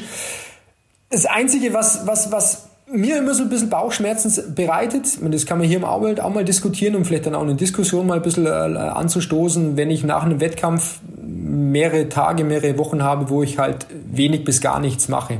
Ähm, ist es immer sowas, ist es jetzt gut für den Körper, ist es weniger gut? Ich glaube, da muss man seinen Körper gut kennen, um zu wissen, was braucht er direkt nach dem Wettkampf. Ich meine, wenn ein Marathon gelaufen bin, dann am nächsten Morgen jede Treppe überlegst, du gehst jetzt vorwärts, gehst du rückwärts, gehst du seitlich runter und so weiter. Das ist natürlich schon schwer dann zu sagen, ich bewege mich trotzdem jetzt ein bisschen. Ich glaube aber trotzdem, dass es für die Verstoffwechslung, auch Laktatabbau und so weiter nicht ganz schlecht ist, äh, da mal noch ein, zwei Tage, wenn es was im Wasser ist, wenn es vielleicht auch nur leicht auf dem Fahrrad ist, äh, wenn es dann Re Recovery Boots oder sonstige Sachen sind, die den Stoffwechsel trotzdem mal noch anregen, äh, dass man da dann noch was macht. Ähm, war jetzt beim Philipp mit Sicherheit kein Grund, warum dann was passiert ist. Ähm, plus generell stellt sich schon immer die Frage, wie gehe ich dann die ersten Tage nach der Vollausbelastung, jetzt gerade nach einem Marathon oder auch nach einem äh, Ironman, Triathlon, äh, wie gehe ich da dann mit meinem Körper um? Ich glaube schon, dass man so ein paar 48 äh, bis 72 Stunden das Zeitfenster versucht noch zu nutzen ähm, um da trotzdem den Stoffwechsel noch mal ein bisschen anzukurbeln und dann kann ich mal in eine, in eine sagen wir mal, mehrtägige Trainingspause oder Belastungspause gehen. Das ist vielleicht ganz, ganz vernünftig. Ja, man sagt ja äh, beim Fußball oder bei Mannschaftssporten auch, äh, Sportarten auch, ich entwickle meine Form ja durch die, durch die Spiele. Ja, also das sind ja auch äh, durchaus äh, ambitionierte äh, körperliche Herausforderungen, ja. die da stattfinden, über 90 Minuten. Ein Handballspiel dauert auch gerne mal zwei Stunden und so. Also das sind ja solche Geschichten. Und wenn ich jetzt einen Marathon sehe, dass ich am nächsten Tag nicht laufen gehe, ähm, hatte ich schon erwähnt, Jan, dass äh, Marathonlaufen in meinem Kopf nicht vorkommt. Da hatte ich schon erwähnt. Ja, äh, dass man am nächsten Tag nicht laufen geht, ähm, ist ja noch irgendwie nachvollziehbar, ja. weil noch mehr Stoßbelastungen, äh, noch mal ähnliche ja, Dinge da drauf, ist halt das eine. Ja, aber also sagen wir mal so vom von der äh, Küchenphysiologie, die ich noch aus meinem Sportstudium habe, würde ich auch eher sagen, hm, könnte durchaus ein Vorteil sein, wenn man danach einfach noch mal versucht, äh, ein bisschen in Bewegung zu bleiben. Ja, jetzt hat Philipp halt das Problem, dass er nicht schwimmen kann, ja, sondern treibt. Ja, äh, Absolut. Aber er, er mit, hat mit Schwimmflügel vielleicht. Ja, er hat ja in der letzten Woche äh, das Radfahren äh, für sich entdeckt. Ja, also ich meine neue schon, Leidenschaft. Ich habe schon ein bisschen Angst, ja, weil der Kerl hat natürlich eine Pumpe wie ein Tier. Ja, das sind die gefährlichsten auf dem Rad, ja, weil die können natürlich Radfahren wie wie die wie die kaputten weil sie gar nicht wissen, was sie, weil sie gar nicht wissen, was sie alles können auf dem Rad. Ja, das ist, ist ja das Allerschlimmste. Ja. ja, aber das ist ja äh, auch spannend für, für unsere Gemeinde. Weißt du, ähm, die Leute haben natürlich dann auch so Schmerzen am nächsten Tag, dass du sagst, hm, was mache ich jetzt oder was kann ich überhaupt machen, um meinem, meinem Körper die Regeneration und, und die Wiederherstellung zu ermöglichen, aber nicht da jetzt noch drauf zu hauen, ja, weil laufen äh, will, glaube ich, dem keiner dann am nächsten Tag. Ne? Nee, genau. Das, das, das ist erst einmal so eine Kopfsache, kann ich gut nachvollziehen. Äh, ist auch aus der Erfahrung so, dass natürlich nicht der Erste gleich der am nächsten Morgen denkt, Mensch, super, jetzt schnüre ich mir gleich wieder die Laufschuhe und gehe eine Runde locker laufen. Nein, aber es gibt ja alternativ trotzdem ein paar Sachen. Ich meine, das fängt ja trotzdem dann auch schon eigentlich mit dem Open Window nach der Belastung an. Es fängt mit der Ernährung an. Was nehme ich da zu mir? Es muss ja nicht, nicht gleich die Currywurst oder Pommes oder sonst irgendwas sein. Also muss schon gucken, dass man da das Zeitfenster dann auch optimal erwischt, um dem Körper dann das zuzuführen. Ich, ich wollte gerade ja. sagen, ich hake kurz ein. Also die besten Marathons, die ich gelaufen bin, die habe ich in der Regel mit Burger und einer Menge Bier nachbereitet. Ja, das, und das ist halt der Klassiker, ne? Fun ja. Fact, ey, mir ging es den nächsten Tagen wesentlich besser als noch ja, Ja, ja, ist ja klar, ey, aber das lag am ich, Ergebnis, nicht an dem, an dem Essen. Ich konnte am Flughafen in München kaum diese verdammte Treppe runtergehen. Ich dachte noch, nee, Rolltreppe, wer macht sowas? Ich bin schneller, wenn ich die Treppe runtergehe, so wie man das halt normalerweise macht. Fuck, ich habe nach der Hälfte der Treppe gedacht, ich kann nicht mehr hoch, aber runter kann ich eigentlich auch nicht. Ich musste eine Pause machen, weil meine Oberschenkel so zerschossen waren nach Valencia, dass ich dachte, das ist doch, kann nicht, der, kann nicht, kann doch nicht äh, mein Ernst sein. Aber ähm, Berlin 2015, Hamburg 2018, Schanzenviertel bis morgens um vier, äh, nach Karaoke-Bars und was weiß ich was, irgendwie das erste Croissant, was in der Lobby vom Hotel gab, um halb fünf mitgenommen. Hey, am nächsten Morgen, mir ging's blenden. Vielleicht ja, ein bisschen verkatert, aber Muskulatur das, das das, weißt du, wie man das nennt? Restalkohol nennt man das. das ist was ganz anderes als Kater. Oder weil man die Nacht erst. dann durchgetanzt hat. Das könnte es sein, dass das den Stoffwechsel ja, also, natürlich also angeregt tanzen, hat. Tanzen das, ist nicht so schlecht. Ja. ja, vielleicht ist das der Trick, ja, ne? Das, also das lasse, würde ich jetzt am ehesten noch durchgehen lassen, dass es Tanzen war, und aber von der Ernährung her. Ausbaufähig. Ja, gut, okay. Ausbaufähig, aber gut, nein.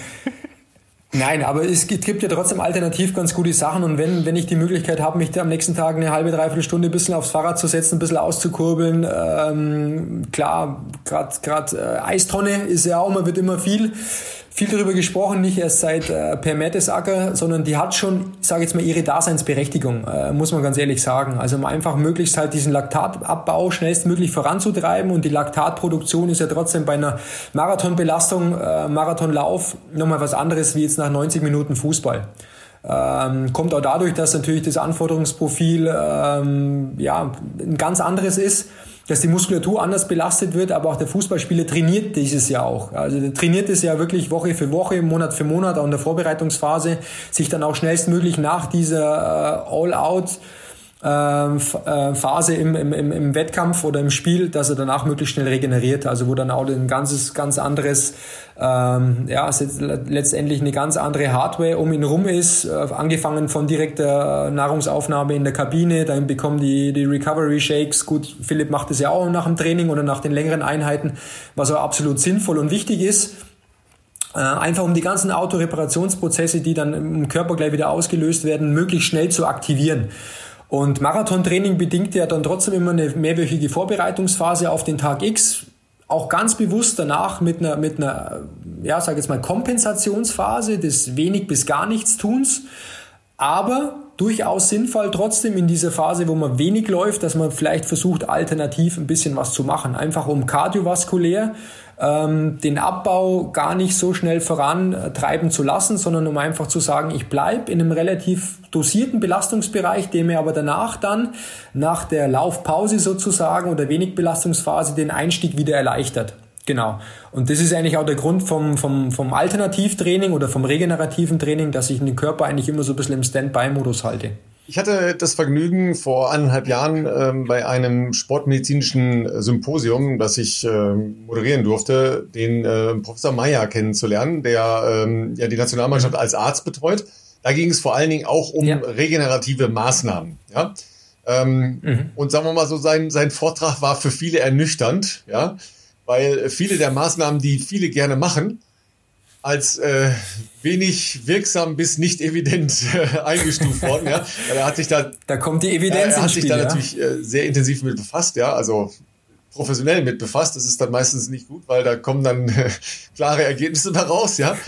ähm, und da ist wenig übrig geblieben. Ja, also äh, zum Beispiel, ja, ja. was ja bei sehr vielen, auch sicher in unserer Gemeinde verbreitet ist, äh, alles, was halt mit den Schaumstoffrollen zu tun hat, äh, da ist, äh, was jetzt den, den muskulären Rückfluss angeht, nicht viel Evidenz. Ähm, kannst du gleich noch mal ein Wort zu sagen, wo das vielleicht doch sinnvoll oder weniger sinnvoll sein kann? Ähm, aber was tatsächlich dann übrig geblieben ist, war äh, kaltes Wasser und heißes Wasser, ja, wo zumindest ein messbarer Effekt äh, dann eingetreten ist. Ja, das fand ich extrem spannend, ähm, dass dann doch, sagen wir mal, so so ganz äh, ganz einfache Uraltmittel, ja, viel mehr bewirken können und äh, ja auch für jeden normalen Menschen äh, anwendbar sind. Ja, ich lasse mir eine heiße oder eine kalte Badewanne ein und habe schon eine Menge erreicht. Ja.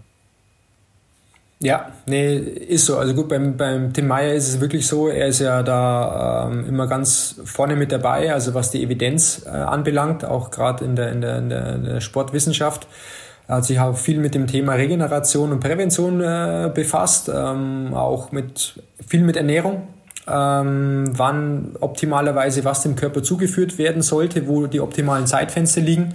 Also jetzt auch trotzdem auch so ein bisschen auf den, auf den Fußball-Leistungssport bezogen. Aber ich denke schon, da sind viele Sachen da, die man auf einen anderen Sport äh, genauso anwenden kann. Es ist in der Tat so, dass all das, was in der Sportphysiotherapie die letzten Jahre so ein bisschen äh, up-to-date war oder was dann auch hip war, ähm, ob das das jetzt äh, mit den Black Rolls war, mit den Loopbändern oder sonstige Sachen, es ist schwer messbar. Es ist schwer messbar. Es ist auch eine individuelle Sache. Also jeder, der schon mal seinen äh, verspannten Traktus, jeder Läufer, der den mal abgerollt hat mit der Black Roll, der sagt, hey, beim nächsten Mal und beim, beim darauffolgenden Mal hat sich schon viel besser angefühlt. Es fühlt sich immer schmerzhaft an, es, es tut immer weh. Das danach natürlich dann zu messen, was hat es jetzt bewirkt, wenn ich den, wenn den Traktus 12 bis 15 Mal hoch und runter äh, abgefahren bin, ähm, dann sagen die meisten natürlich erstmal, es tut weh in dem Moment. Danach fühlt es sich aber eigentlich ganz gut an, weil du strukturell trotzdem vielleicht eine eine Veränderung herbeigeführt hast, was auf den Druck aber zuerst mal zurückzuführen ist, den ich auf die Struktur habe einwirken lassen. Dadurch setze ich natürlich auch wieder dementsprechend Stoffwechselprozeduren ähm, ähm, oder Prozesse äh, aus äh, oder leite die dann ein. Aber das ist schwer messbar. Also von dem her, Regeneration ist was sehr Individuelles. Bei den Spielern oft so, wenn du die fragst nach dem Spiel, nach dem Training, ja, von dem, was ihnen am angenehmeisten ist, ist es eben warm-kalt, also sprich Eistonne. Danach musst du gar nicht unbedingt einen warmen Reiz draufsetzen, weil das, was dann eigentlich passiert, ist sozusagen äh, Eis. Ähm, die Gefäße ziehen sich maximal zusammen.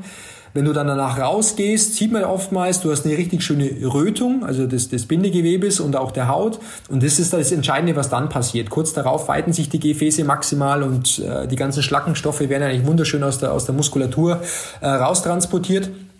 Ähm, das kann ich bei sowas leichter messen oder gibt es bessere Messdaten, äh, wie jetzt bei allen alternativen äh, Faszien, ähm, sag ich jetzt mal, Blackroll-Geschichten, äh, Formroller und was es alles gibt. Ähm, Hypervolt ist ja auch so eine Geschichte, Pistole, äh, mit der man mit einem bestimmten Druck, mit einer bestimmten Frequenz bestimmte Muskelbereiche, Faszienbereiche abarbeiten kann.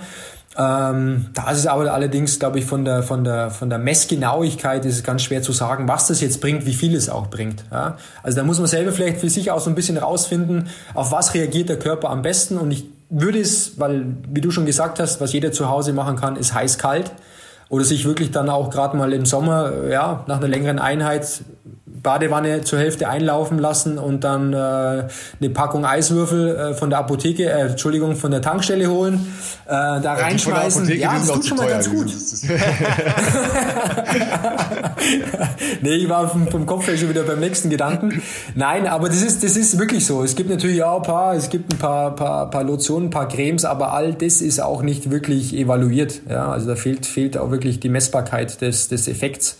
Warm-kalt ist schon eine gute Sache. Kompression. Kompression ist auch eine Geschichte, die nicht nur während der Belastung, sondern auch nach der Belastung oftmals von den Spielern ähm, oder von den Sportlern als sehr angenehm empfunden wird. Gerade wenn ich danach, äh, nach dem Wettkampf vielleicht noch einen Transfer habe, äh, längere Busreise, Flugreise oder sonst irgendwas oder eine Autofahrt, dann ist die Kompression, denke ich mal, schon initial zum Einleiten der Regeneration ein wichtiges, äh, wichtiges äh, Element. Ja, Kompression ist ja äh, auch so eine Sache, die ja auch, sagen wir mal, religionsgleiche Auseinandersetzungen in der Läuferschaft hervorgerufen hat. Ja, äh, wenn du Kompressionssocken äh, äh, thematisierst, ja, das, das ist ja Wahnsinn. Ja, wenn, wenn du da ja nur sagst, nee, finde ich geil, dann geht's ja schon los. Das ist so ähnlich wie ich, ich kann Veganer nicht verstehen. Ja, da hast du ja sofort, ja, mhm. äh, keine Ahnung, Kreuzrittergleiche Auseinandersetzungen äh, an der Backe. ähm, aber das, das ist ja auch so eine Geschichte, da hat äh, Professor Meyer auch gesagt, ja, das ist nicht messbar mit äh, Kompressionsstrümpfen, ja, was das jetzt tatsächlich in einer Wade verändert, ja. Ähm, das heißt, ja. Philipp, hast du jetzt Kompressionssocken angehabt äh, oder ziehst du die auch nur auf langen Flügen an, wenn du nach Kenia fliegst? Doch, und da hatten wir nämlich ähm, tatsächlich auch äh, zuletzt ja drüber gesprochen, bevor wir sozusagen jetzt diesen Laufeinstieg wieder angegangen sind, ähm, war ich, das hatten wir in den Folgen auch gesagt, ich war sehr häufig einen Tag, einen Tag bei Jan, den anderen Tag in München, meistens bei Dr. Hane der äh, den ich übrigens über Jan kennengelernt habe, auch hier wieder kleine Sportwelt, auch ein Kollege äh, beim DFB, ihr wart zusammen damals bei der U21, ne? Und jetzt seid ihr zusammen beim, beim A-Team? Nee, er war damals noch nicht. Jochen war, Jochen war schon ah, bei der, bei der A-Mannschaft, ähm, hat äh, dann noch mit Dr. Müller-Wohlfahrt zusammengearbeitet. Ich war zeitgleich bei der U21, habe ihn allerdings vorher schon ein paar Mal kennengelernt ähm, auf diversen DFB-Symposien. Wir haben immer im Januar so eine Jahresauftaktveranstaltung für alle Physios, Athletiktrainer und, äh, und auch Ärzte, Orthopäden haben uns auch schon mal kennengelernt und ähm, dadurch, dass ich jetzt seit 2018 eben da bei der A-Mannschaft mit dabei bin, Jochen noch besser kennenlernen und schätzen durfte, ähm, habe ich gesagt, ja gut, dann gibt es nur einen Arzt, wo er hingehen könnte jetzt, äh, der dann auch dementsprechend eine gute Diagnostik und dann aber auch das Ganze gut behandelt mit. Äh, und das war eben dann der Jochen und so kam der Kontakt zustande. Und genau, mit den beiden natürlich auch, ähm, als wir die Diagnose hatten, mit, durchs MRT ja dann auch noch, ähm, ja, natürlich schon mal vorausgeplant, okay, da kennen, also sind beide natürlich äh, im Umgang mit Leistungssportlern äh, soweit im Bilde, auch wie Marathonvorbereitungen äh, in meinem Fall auszusehen hätten, idealerweise. Jetzt sind wir schon weit weg von ideal, aber besser als nichts. Dass wir gesagt haben, okay, zehn Wochen, wenn wir, sagen wir mal, bei zehn Wochen gar nicht laufen können, dann funktioniert das nicht. Und dann haben wir auch gesagt, weil wir jetzt relativ schnell ja trotzdem, das ist jetzt kein Reha-Einstieg, was ich hier gerade mache, das muss man vielleicht den Leuten zu Hause nochmal kurz deutlich sagen. Wenn man sowas hat wie ich, nicht jetzt irgendwie eine halbe Woche später schon wieder eine Stunde laufen oder sowas. Ne? Das äh, sei jetzt nochmal gesagt. Das ist äh, schon jetzt eher sportlich. Äh, sollte man sich vielleicht mehr Zeit lassen. Aber natürlich haben wir auch überlegt, okay, wie können wir das natürlich idealerweise gut unterstützen. Und da ist ganz klar gewesen, dass wir gesagt haben, bei den ersten Läufen äh, Kompressionssocken tragen. Ähm, nicht unbedingt, weil wir jetzt gesagt hätten, es ist äh, unbedingt notwendig bei 15 oder 16 Minuten Laufen, dass da der, wie auch immer, der Rückfluss äh, unterstützt wird. Ich finde ganz ehrlich, ist es einfach auch eine, eine, eine Form der Stabilität, die sich einfach ganz gut anfühlt. Äh, Gerade wenn man Probleme hat. Ich bin jetzt auch nicht der allergrößte Fan von Kompressionssocken, der jetzt morgens, also die Phase gab es auch, wie so oft, haben wir jetzt ja gerade schon mal bei den, bei den, äh, sagen wir mal, Trainings- und Wettkampfsnachbereitungen gehört, da durchlaufen ja auch gewisse Trends irgendwie die Zeit, äh, ganz klar, Flossing und was alles dann die letzten Jahre gekommen ist, was heute manche schon wieder wie, kaum machen oder das ist ja auch ein bisschen Präferenz der Therapeuten und natürlich auch der, der Sportler.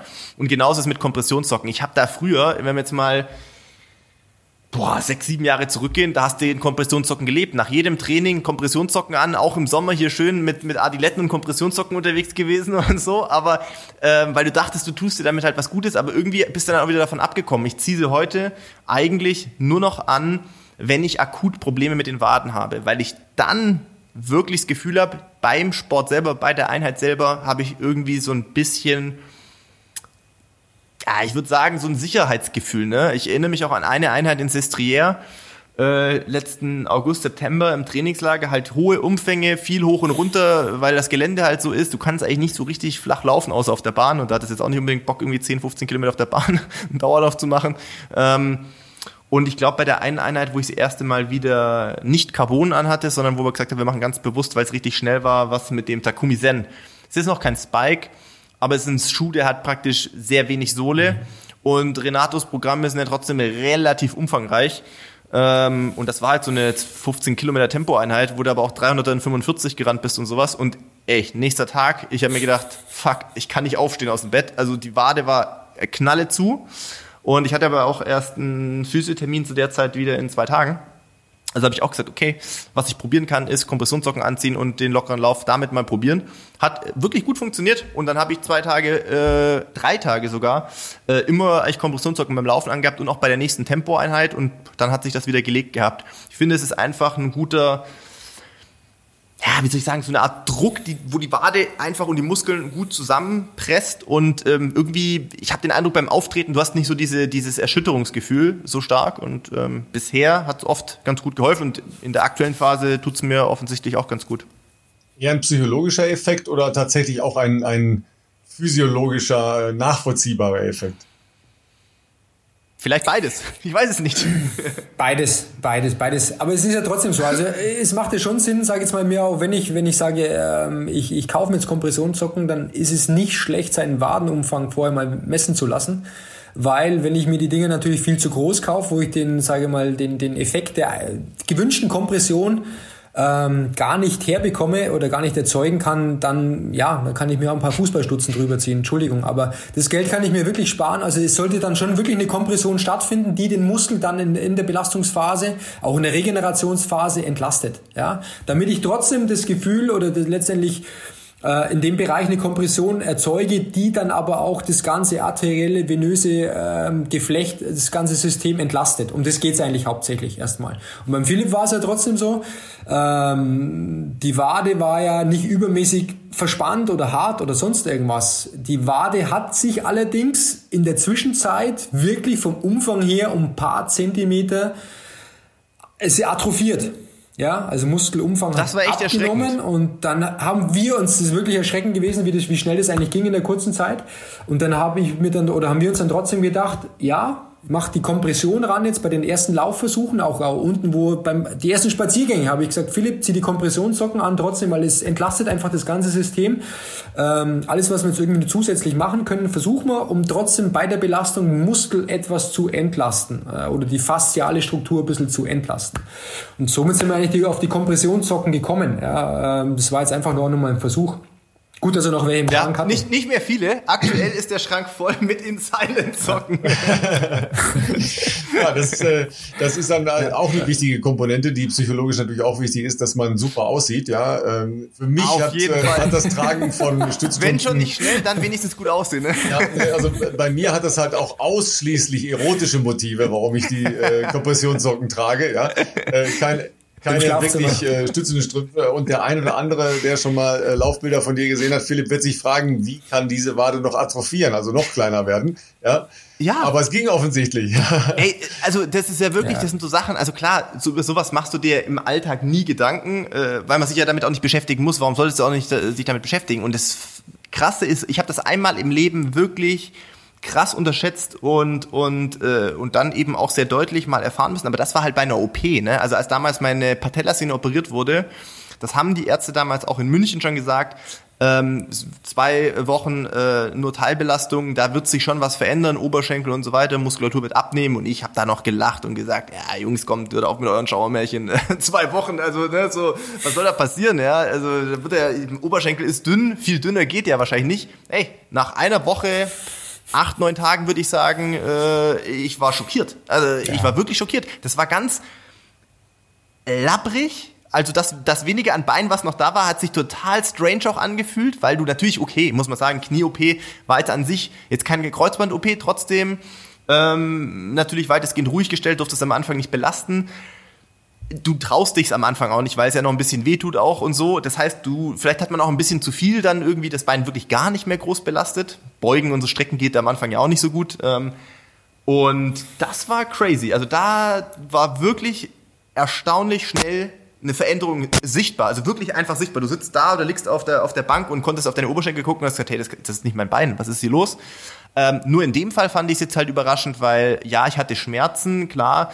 Ähm, die haben sich aber ja dann meistens ähm, zu dem Zeitpunkt, als wir noch nicht wussten, was Sache ist, weil eben eine, eine, eine, wie soll ich sagen, wir haben ja nichts richtig tasten können oder weil es eine tiefere Schicht ist und auch nichts gesehen irgendwie, äh, ähm, dass da jetzt was blau wäre oder so.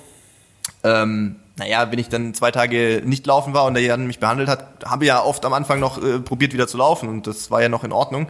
Insofern, äh, ich bin immer gegangen, ganz normal, logischerweise ohne, ohne Gehstützen, ohne alles. Und äh, auch in der Phase, als wir Bescheid wussten. Das heißt, ich habe mich ja trotzdem weitestgehend normal bewegt. Ich bin halt nicht gerannt. Und okay, wahrscheinlich halt, wenn du äh, draußen dann unterwegs warst, mal zum Einkaufen gefahren bist oder sowas, vielleicht schon mehr dein linkes Bein belastet. Aber ich hätte nie gedacht, dass man da wegen der zwei, drei, vier Wochen jetzt da, äh, wo wir da dran rum, rumdoktern mussten, äh, dass sich da was verändert. Aber ich weiß noch, das war letzte Woche, glaube ich, Dienstag oder so, wo, wo du sagtest, oh krass, okay, die Wade doch, das, das hat sich, das hat sich schon verändert. Und ich habe es wirklich dann äh, auch zu Hause im, im Spiegel nochmal angeschaut, wenn du halt mal versuchst, ein bisschen anzuspannen, so bis auf die Zehenspitzen gehst, die äh, mein Körper ist auch nicht, weiß nicht, ist wahrscheinlich generell kaum ein Körper, der komplett symmetrisch ist. Bei mir ist es generell schon so, obwohl ich Rechtshänder bin, dass mein rechtes Bein, warum auch immer, ähm, vielleicht wegen der Fuß-OP damals, ich weiß es nicht, äh, ist schon muskulaturtechnisch ein bisschen anders ausgebildet und zwar ja, das, ein bisschen weniger. Da gibt es aber eine, eine sehr klare, evidente äh, Begründung auch für. Wenn man Rechtshänder ist, wenn man Rechtshänder ist, steht man immer mit der rechten Seite an der Bar und dann steht man auf dem rechten Bein. Oh, okay, das macht Sinn, aber, aber dann, dann müsst ihr das exzentrisches halt Krafttraining. So, dann müsste aber das rechte Bein ja, die, stärker sein. Die Wirksamkeit von exzentrischem Krafttraining kannst du dir mal von deinem Physiotherapeuten erklären lassen. Die ist sehr hoch. Wunderbar. Ja, also rechts war eh schon bei mir tatsächlich ein bisschen weniger, sowohl Oberschenkel als auch Wade, aber ja, jetzt nochmal deutlich, deutlich ähm, erkennbar jetzt gewesen. Ja, da sind wir ja bei, bei einem ja, Punkt, halt, also ähm, viele Leute, die nicht Profi sind und äh, doch noch eine äh, privilegierte äh, medizinische und physiotherapeutische Versorgung haben, kopieren ja gerne das, was im Trainingsprozess stattfindet, subtrahieren aber äh, das, was an Stabi, das, was an Physiotherapie stattfinden kann, auch, das ist ja auch eine Kostenfrage, klar, wenn ich das alles selber bezahlen muss. Absolut. Ja. Das heißt, wie ja. kann ich als Alltagsattentäter äh, im Ausdauerlaufbereich dann Gleichgewicht schaffen oder ein Gegengewicht schaffen, äh, ohne mich gleich in Unkosten stürzen zu müssen? Mm, also es ist schon mal trotzdem gut, so ein kleines Netzwerk zu haben, also schon auch mal einen Physiobesuch zu haben, äh, gehabt zu haben, wo ich weiß, da ist jemand, der guckt mich jetzt vielleicht auch nicht nur an der Stelle an, wo es eben weh tut, sondern vielleicht einfach mal eine Bestandsaufnahme macht von der ganzen Statik und daraufhin basierend dann ähm, auch einfach ein paar Übungen mit an die Hand gibt, ähm, möglicherweise individuell. Ähm, vielleicht auch ein paar, paar Bewegungstests, paar Krafttests mal zu machen, also wirklich mal so eine kleine Eingangsdiagnose, um zu gucken, wo denn wirklich relevante sage ich mal, Auffälligkeiten da sind, ob das jetzt von der Kraft, von der Beweglichkeit und so weiter ist. Ja, und dann ist es schon gut, äh, eben an sich immer wieder zwischendurch, neben dem, was man am liebsten macht, ob das jetzt Laufen, Fahrradfahren oder sonst irgendwas ist, Tennis spielen, sich vielleicht ein, zweimal die Woche Zeit zu nehmen, mal eine halbe Stunde, wie es zeitlich auch immer halt am, am besten äh, praktikabel ist, aber so mal ein bisschen an seinen, ähm, an seinen Schwachstellen zu arbeiten. Also das, das ist schon was, das ist zwar auf der Beliebtheits, Beliebtheitsskala kommt es ganz unten, aber es ist trotzdem, wenn ich was habe, was ich gerne mache, äh, da auch eine gewisse Leidenschaft dafür entwickelt habe oder gerade entwickle, dann ist es einfach, sind so die Basics, die sollte man schon machen. Ja, und da gibt's ja alle möglichen Sachen trotzdem, die man zu Hause auch machen kann. Sag mal, vom Equipment her, was braucht man großartig? Vielleicht eine, eine, eine gute Erex-Matte, äh, die man sich auf den Boden legen kann. Dann brauche ich vielleicht äh, ein, zwei vernünftige Loopbänder, so, so schmale ähm, Gummibänder, die man sich um die Knie schnallt. Also, ähm, als, als ich noch Sport gemacht habe, hießen die Dinger Deuserbänder. Ne? Das ist, die sind nicht ganz so fest. Ne? Die sind nicht ganz genau, die sind nicht ganz so fest. Ja gut, Terrabänder und so weiter. Also es, es, es gibt schon was, äh, wo man sich zu Hause so, so ein bisschen äh, was äh, zurechtlegen kann. Äh, wie gesagt, vorher eine Eingangsdiagnostik sollte man eigentlich immer machen, am besten bei einem Physio, der halt trotzdem dann auch für die Sportart relevanten biomechanischen Zusammenhänge ganz gut schlussfolgern kann und sagt, pass auf, ähm, da hast du jetzt einfach trotzdem im Seitenvergleich eine deutliche Schwäche, also ob das jetzt koordinativ ist oder auch von den groben Kraftvektoren, ähm, dass man das einfach mal austestet und dann, äh, ja, klar, dann liegt es natürlich an einem selber, was man daraus macht, wie man damit umgeht. Ja, ich kann natürlich bei unseren Patienten, ich kann den Leuten auch mal was mitgeben und wenn sie dann nach dem zweiten, dritten, vierten Mal wieder kommen, dann sieht man ja schon, haben sie jetzt an sich gearbeitet oder haben sie nichts gemacht. Ähm, ja, dann kann man die natürlich auch weiterhin begleiten, wenn sie nichts gemacht haben, aber im Endeffekt ja, umsetzen müssen sie selber. Also Ratschlag hier, Ratschlag da. Ähm, man kann den Leuten viel an die Hand geben, aber umsetzen muss man es halt mal selber. Aber wie gesagt, auf der Billy-Type-Skala kommt es sehr, sehr weit unten leider. Ähm, deswegen sind es oftmals die ungeliebten Hausaufgaben. Was man aber jetzt trotzdem merkt in der, in der, in der Corona-Zeit, Pandemiephase, die Leute entwickeln da schon so auch so ein bisschen eine Challenge, äh, zu Hause sich deutlich mehr zu aktivieren, als es gezwungenermaßen draußen auch teilweise auch gar nicht geht, äh, aber zu Hause was zu tun. Also kommt schon öfters mal die Nachfrage, was kann ich denn zu Hause auch machen? Und dann kann man sagen, jetzt gerade um die Jahreszeit, bei den Witterungsbedingungen, ja, nimm dir doch mal deine Schwachstellen vor. Kümmere dich doch wirklich mal um deine Rumpfstabilität, kümmere dich mal um deinen Laufstil allgemein. Da muss man jetzt auch nicht rausgehen zum Laufen, sondern kann man ein paar Sachen ganz gut zu Hause machen. Ähm, und als, als eigendiagnostisches Medium, um zu sagen, habe ich jetzt eine Übung gut oder schlecht ausgeführt, reicht im Endeffekt heutzutage eigentlich ein Smartphone, ja, wo ich dann auch mal gewisse Sequenzen selber filmen kann und vielleicht dann das nächste Mal mit meinem Physio nochmal besprechen kann. Ähm, genau, also von dem her, man kann schon ein bisschen was tun, auch als einem, äh, Amateur mit, mit einem kleinen Budget. Ähm, wichtig sind halt ein, zwei Leute so als Netzwerk, denen ich äh, Vertrauen schenke oder Vertrauen schenken sollte, die mich da auch ein bisschen individuell betreuen. Ja, weil das Schlimmste, denke ich mal, was man bekommen kann, sind fünf, sechs Übungen, ähm, irgendwo aus einem Heft oder aus einer, aus einer Broschüre raus äh, abfotografiert, die jetzt aber auf meine Problematik hin eigentlich keine Relevanz haben. Ja, das ist natürlich äh, oft die Wahrheit, ne? dass sich die Leute nicht nur die Trainingspläne ja. ähm, aus, dem, aus dem Netz holen irgendwo, die ja idealisiert sind oder nur eine Kopie äh, reduzierter Form aus einem Profitraining ist. Ne? Ja, genau. Also wie gesagt, da ist halt natürlich auch Aktionismus ist schon sehr, sehr weit verbreitet und es gibt ja mittlerweile auch sämtliche Plattformen, wo ich mir alles, sage jetzt mal, rausfiltern kann, wo ich sage, da habe ich jetzt vielleicht mal Bock drauf, wo man allerdings immer mit so erhobenem Zeigefinger daneben stehen muss. Ja, mach doch vielleicht jetzt mal die Kniebeugen erstmal mit 30 Kilo, ne? Und nicht gleich mit 120, so wie ich es da in, in dem Video gesehen habe. Aber mehr also, Bock. Es sind oftmals. Wenn man es kann. aber nur mit Kombinationssocken. äh, genau. Nein, nein, es ist, ist wirklich so. Also es gibt ja wirklich paar, paar ganz einfache Übungen und da brauche ich auch kein großes Gewicht dazu. Es kommt am Anfang erstmal auf die Qualität der Übungen drauf an. Und da ist halt einfach Quantität erstmal, ja, viel oder deplatziert.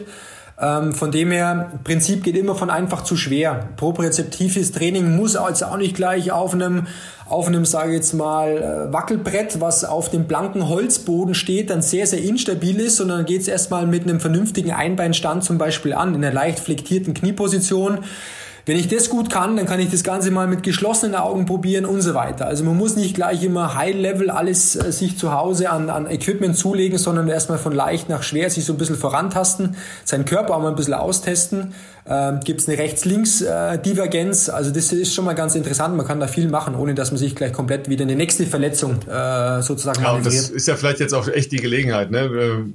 Ich habe ja gelernt, genau. bei euch in Regensburg ist es gerade sibirisch. Also ihr könnt nicht nur wegen des Lockdowns, sondern überhaupt Winter. nicht raus, ja? Absolut, absolut. ja. ähm, Meter hoher Schnee. Ich, ich, wollte nur kurz hier noch einwerfen, das haben wir nämlich eingangs, habe ich das ja angerissen hier mit, ähm, dass man natürlich als Therapeut nach bestem Wissen und Gewissen den Patienten behandeln kann, Dinge an die Hand geben kann und im Idealfall wird's dann besser. Aber das ist jetzt nochmal ein guter, guter Einstieg vielleicht nochmal zu erwähnen, ähm, dass es einen speziellen Typus gibt, den Typus Leistungssportler, sage ich jetzt mal, die eigentlich ja relativ undankbare, wie soll ich sagen, ein undankbares Phänomen in der Form sind, dass der Therapeut sich die größte Mühe gibt, sich überlegt, welche Übungen können wir machen. Und vielleicht machen sie das auch alles. Und trotzdem hast du gefühlt in jeder Behandlung eine neue Challenge, wo einfach was komplett Neues, äh, äh neues Thema aufkommt, weil, äh, was weiß ich, merkst du vielleicht jetzt zweimal, äh, zweimal irgendwie am, am Knie, äh, äh, innen irgendwie bisschen was, wird behandelt, ist besser. Ja, super, Jan, alles klar. Und dann kommst du dann beim nächsten Mal, ja, wie geht's geht's dir? Jan, geht mir super, ey. Ich habe gestern einen krassen 30 Kilometer Tempo-Dauerlauf gemacht. Jetzt fühlt sich aber bei mir irgendwie der untere Rücken nicht so geil an. Ähm, ich glaube, das ist natürlich, und undankbar meine ich natürlich in der Form, dass es halt irgendwie, glaube ich, für, dafür den Therapeuten natürlich auch immer ein bisschen kein, ähm, wie soll ich sagen, kein, kein definiertes, natürlich gibt es auch manchmal Probleme, akute Probleme wie jetzt, aber ansonsten ist es so ein bisschen der Kampf gegen Windmühlen. Es ist einfach eine Dauer-Challenge, diese, diese Leute irgendwie am, am, am Laufen zu halten, weil natürlich irgendwie ständig was Neues aufploppt. Und das ist auch so ein Punkt, da sind wir, glaube ich, vorher bei der konkreten Behandlung gar noch nicht so sehr drauf eingegangen. Ich glaube, du hast es schon ein bisschen erwähnt, Jan, aber ich will jetzt auch gar nicht die, die Arbeit von Physiotherapeuten bewerten, aber ich glaube schon, dass über die Jahre, die ich jetzt schon Leistungssport auf einem relativ ambitionierten Level mache, ähm, auch schon mit vielen Physiotherapeuten äh, zusammenarbeiten durfte oder behandelt werden durfte. Und natürlich stellt man Unterschiede fest. Ähm, und ich glaube, ich glaube, erste physiomäßige, relativ regelmäßige Betreuung habe ich so mit 18, na gut, dann sind es jetzt so 15 Jahre. Der größte, also der größte Punkt ist, glaube ich, schon das, also dieses, dieses Thema ganzheitliches Sehen. Und bei dir ist es ja auch so, selbst jetzt mit der Wade, okay, gut, als wir dann wussten, das Kind ist im Brunnen gefallen, insofern, dass da jetzt was akut vorhanden ist, dann brauchst du da auch nicht jetzt wahnsinnig viel an der Stelle selber rummachen, haben wir zeitweise auch komplett ausgespart, aber das heißt ja trotzdem, dass man drumherum relativ viel machen kann. Und das ist jetzt nicht lokalisiert irgendwie nur auf, den, auf das Thema Bein rechts oder Unterschenkel wegen mir, sondern bei dir ist ja eine Behandlung auch immer äh, eine statische Analyse zunächst einmal, aber auch, das geht ja teilweise bis hoch Hals, ne, und, und diese ganzen Versorgungen und was das alles zusammenhängt. Ich habe schon viel gelernt, ich versuche immer noch weiter zu lernen, ich versuche mir auch Fachtermini anzugewöhnen, weil, ja, ich wollte gerade sagen, weil, weil ich habe irgendwann mit 18, 19, als das regelmäßiger wurde, habe ich mir halt irgendwann gedacht, ich frage einfach mal immer, was die gerade machen und wie sowas heißt. Und irgendwann kann man sich ja dann doch den ein oder anderen lateinischen Begriff für Muskeln oder Sehnen oder Bänder oder was auch immer merken, weil ich dachte mir, sollte das mit dem Leistungssport was längerfristiges werden und diese Form der Behandlung auch regelmäßiger werden, dann ist halt irgendwie blöd, einfach immer nur zu sagen, mein rechter Fuß tut weh. Sondern dann versuche ich mir eher mal zu sagen, ich glaube, es könnte der Soleus sein. Oder zumindest äh, sind da jetzt gerade Probleme und so weiter. Ähm, und äh, ja, was ich eigentlich sagen wollte, ist, dass Jan, genau, also vielleicht kannst du ja auch noch äh, ein bisschen was dazu sagen, wie, wie generell so du an so Behandlungs, behandelst ja jetzt nicht nur Leistungssportler, das muss man vielleicht auch an der Stelle noch sagen, sondern das natürlich trotzdem sehr äh, wahrscheinlich breites Spektrum an äh, Patienten. Äh, nichtsdestotrotz ist ja wahrscheinlich die Herangehensweise irgendwo vielleicht schon ähnlich. Also jetzt speziell in deinem Fall ist es schon so, dass ähm, das, was wir vorhin schon erwähnt haben, diese zweimal in der Woche knapp 45 Minuten, die wir haben, ist natürlich immer wenig Zeit, um auf alles einzugehen. Aber das Wichtigste ist trotzdem immer einen, einen kompletten Statikbefund von oben nach unten zu machen äh, oder von unten nach oben, je nachdem, wo vielleicht ein Problem gerade ein bisschen akuter ist. Ähm, das heißt, ja, sich dementsprechend Einflussfaktoren, die muskuloskeletal sich dann aber auch dementsprechend auf, auf, auf gewisse äh, Funktionsbereiche ähm, äh, negativ auswirken können, dass man die halt möglichst früh erkennt. So, und das ist bei einem Leistungssportler, das ist im Endeffekt so, ja, kann man sagen, ist ja wie beim Formel-1-Wagen, dass man sagt, du musst halt bestimmte Sachen musst du immer wieder angucken, immer wieder durchgucken, immer wieder ein bisschen versuchen auch, ähm, also ja, hinter, hinter das Chassis zu schauen, sondern dementsprechend, da können mal organische Einflussfaktoren da sein. Da können zum Beispiel mal, ähm, was wir auch beim Philipp öfters machen, ist einfach das Thema Zwerchfellatmung, also gerade der Bereich des thorakolumbalen Überganges, weil einfach, wie gesagt, bei diesem Atemvolumen, bei dieser, bei dieser, bei dieser Leistung, die er halt dann trotzdem bei den, bei den Longruns auch, äh, vor allem eben sein Zwerchfell als Hauptatemmuskel äh, leistet, da muss man halt, die Bereiche sind einfach wichtig, dass man die sich immer wieder anguckt. Und das ist schon ein Unterschied, jetzt sage ich mal, zu einer normalen äh, Behandlung bei einem normalen Patienten, vielleicht mit einer ähnlichen Problematik, da schaue ich mir dann trotzdem aber eher, sage ich jetzt mal, die mechanischen Einflussfaktoren an. Da gucke ich mir bei der Wade an, wie, wie ist der Fuß, wie steht die Ferse, ist das Sprunggelenk frei, ist das Wadenbein frei, passt die Beckenrotation dementsprechend dazu. Ähm, da ist es jetzt vielleicht nicht so großflächig äh, wie, wie beim Philipp, sondern da konzentriert man sich schon eher sozusagen auf, auf das Schmerzzentrum. Und beim Philipp ist es ja letztendlich immer das, dass man versucht, in jeder Behandlung auch eine Art der, der Prävention der Prophylaxe zu betreiben, dass vielleicht beim nächsten Long Run dann am Wochenende gar nicht irgendwie ein Problem entsteht, was man bei der letzten Behandlung schon erkannt hat, aber nicht versucht hat zu korrigieren. Das heißt, auch mal irgendwie ein fehlrotierter Lendenwirbel kann natürlich dann ein Problem machen, Ansteuerung von Quadrizeps oder Ansteuerung von den ischokoralen Muskeln, was dann halt während so einem, während so einem Long Run dann schon mal zu einer Problematik äh, kommen kann oder entstehen äh, kann, was ihn dann mehrere Wochen einfach dann mal handicapt. Ja, und da ist man halt immer wieder gucken, am, am Justieren und es ist schon so ein bisschen bisschen Sisyphus-Arbeit, die man da jedes Mal äh, betreiben muss. Ähm, aber das ist auch die Herausforderung. Also das ist auch das Schöne an der Sportphysiotherapie, an der manuellen Therapie und auch, wenn man dann noch osteopathisch so ein bisschen tätig ist, dass man da viele, viele äh, Tools hat in seinem Handwerkzeugkasten, wo man dann alles eigentlich schon relativ gut ganzheitlich abdecken kann. Zu 100 Prozent nie, weil da fehlt einfach der Faktor Zeit, muss man auch mal ganz ehrlich sagen. Aber dass man vieles von vornherein, äh, von vornherein schon mal abfangen kann, damit es zu gar keiner größeren Problematik kommt. Ähm, meine älteste Patientin momentan ist 94 Jahre. Da sieht natürlich die Behandlung okay. schon ein bisschen anders aus wie beim Philipp, ja, bin ich auch mal ganz ehrlich. Nein, aber da ist es auch so. Da ist halt einfach das, das, das, das Alter bringt dann Altersproblem, Problematiken mit sich, die man dann auch versucht, in der Zeit, die man hat, ähm, anders zu behandeln. Da sind halt die Grifftechniken ein bisschen anders. Da ist natürlich auch die Behandlungsintensität. Äh, Druckintensität ein bisschen anders als beim Philipp das manchmal äh, die, der Fall ist. Die, ähm, genau. genau die schreit nicht gleich auf, ne? Das ist schon klar.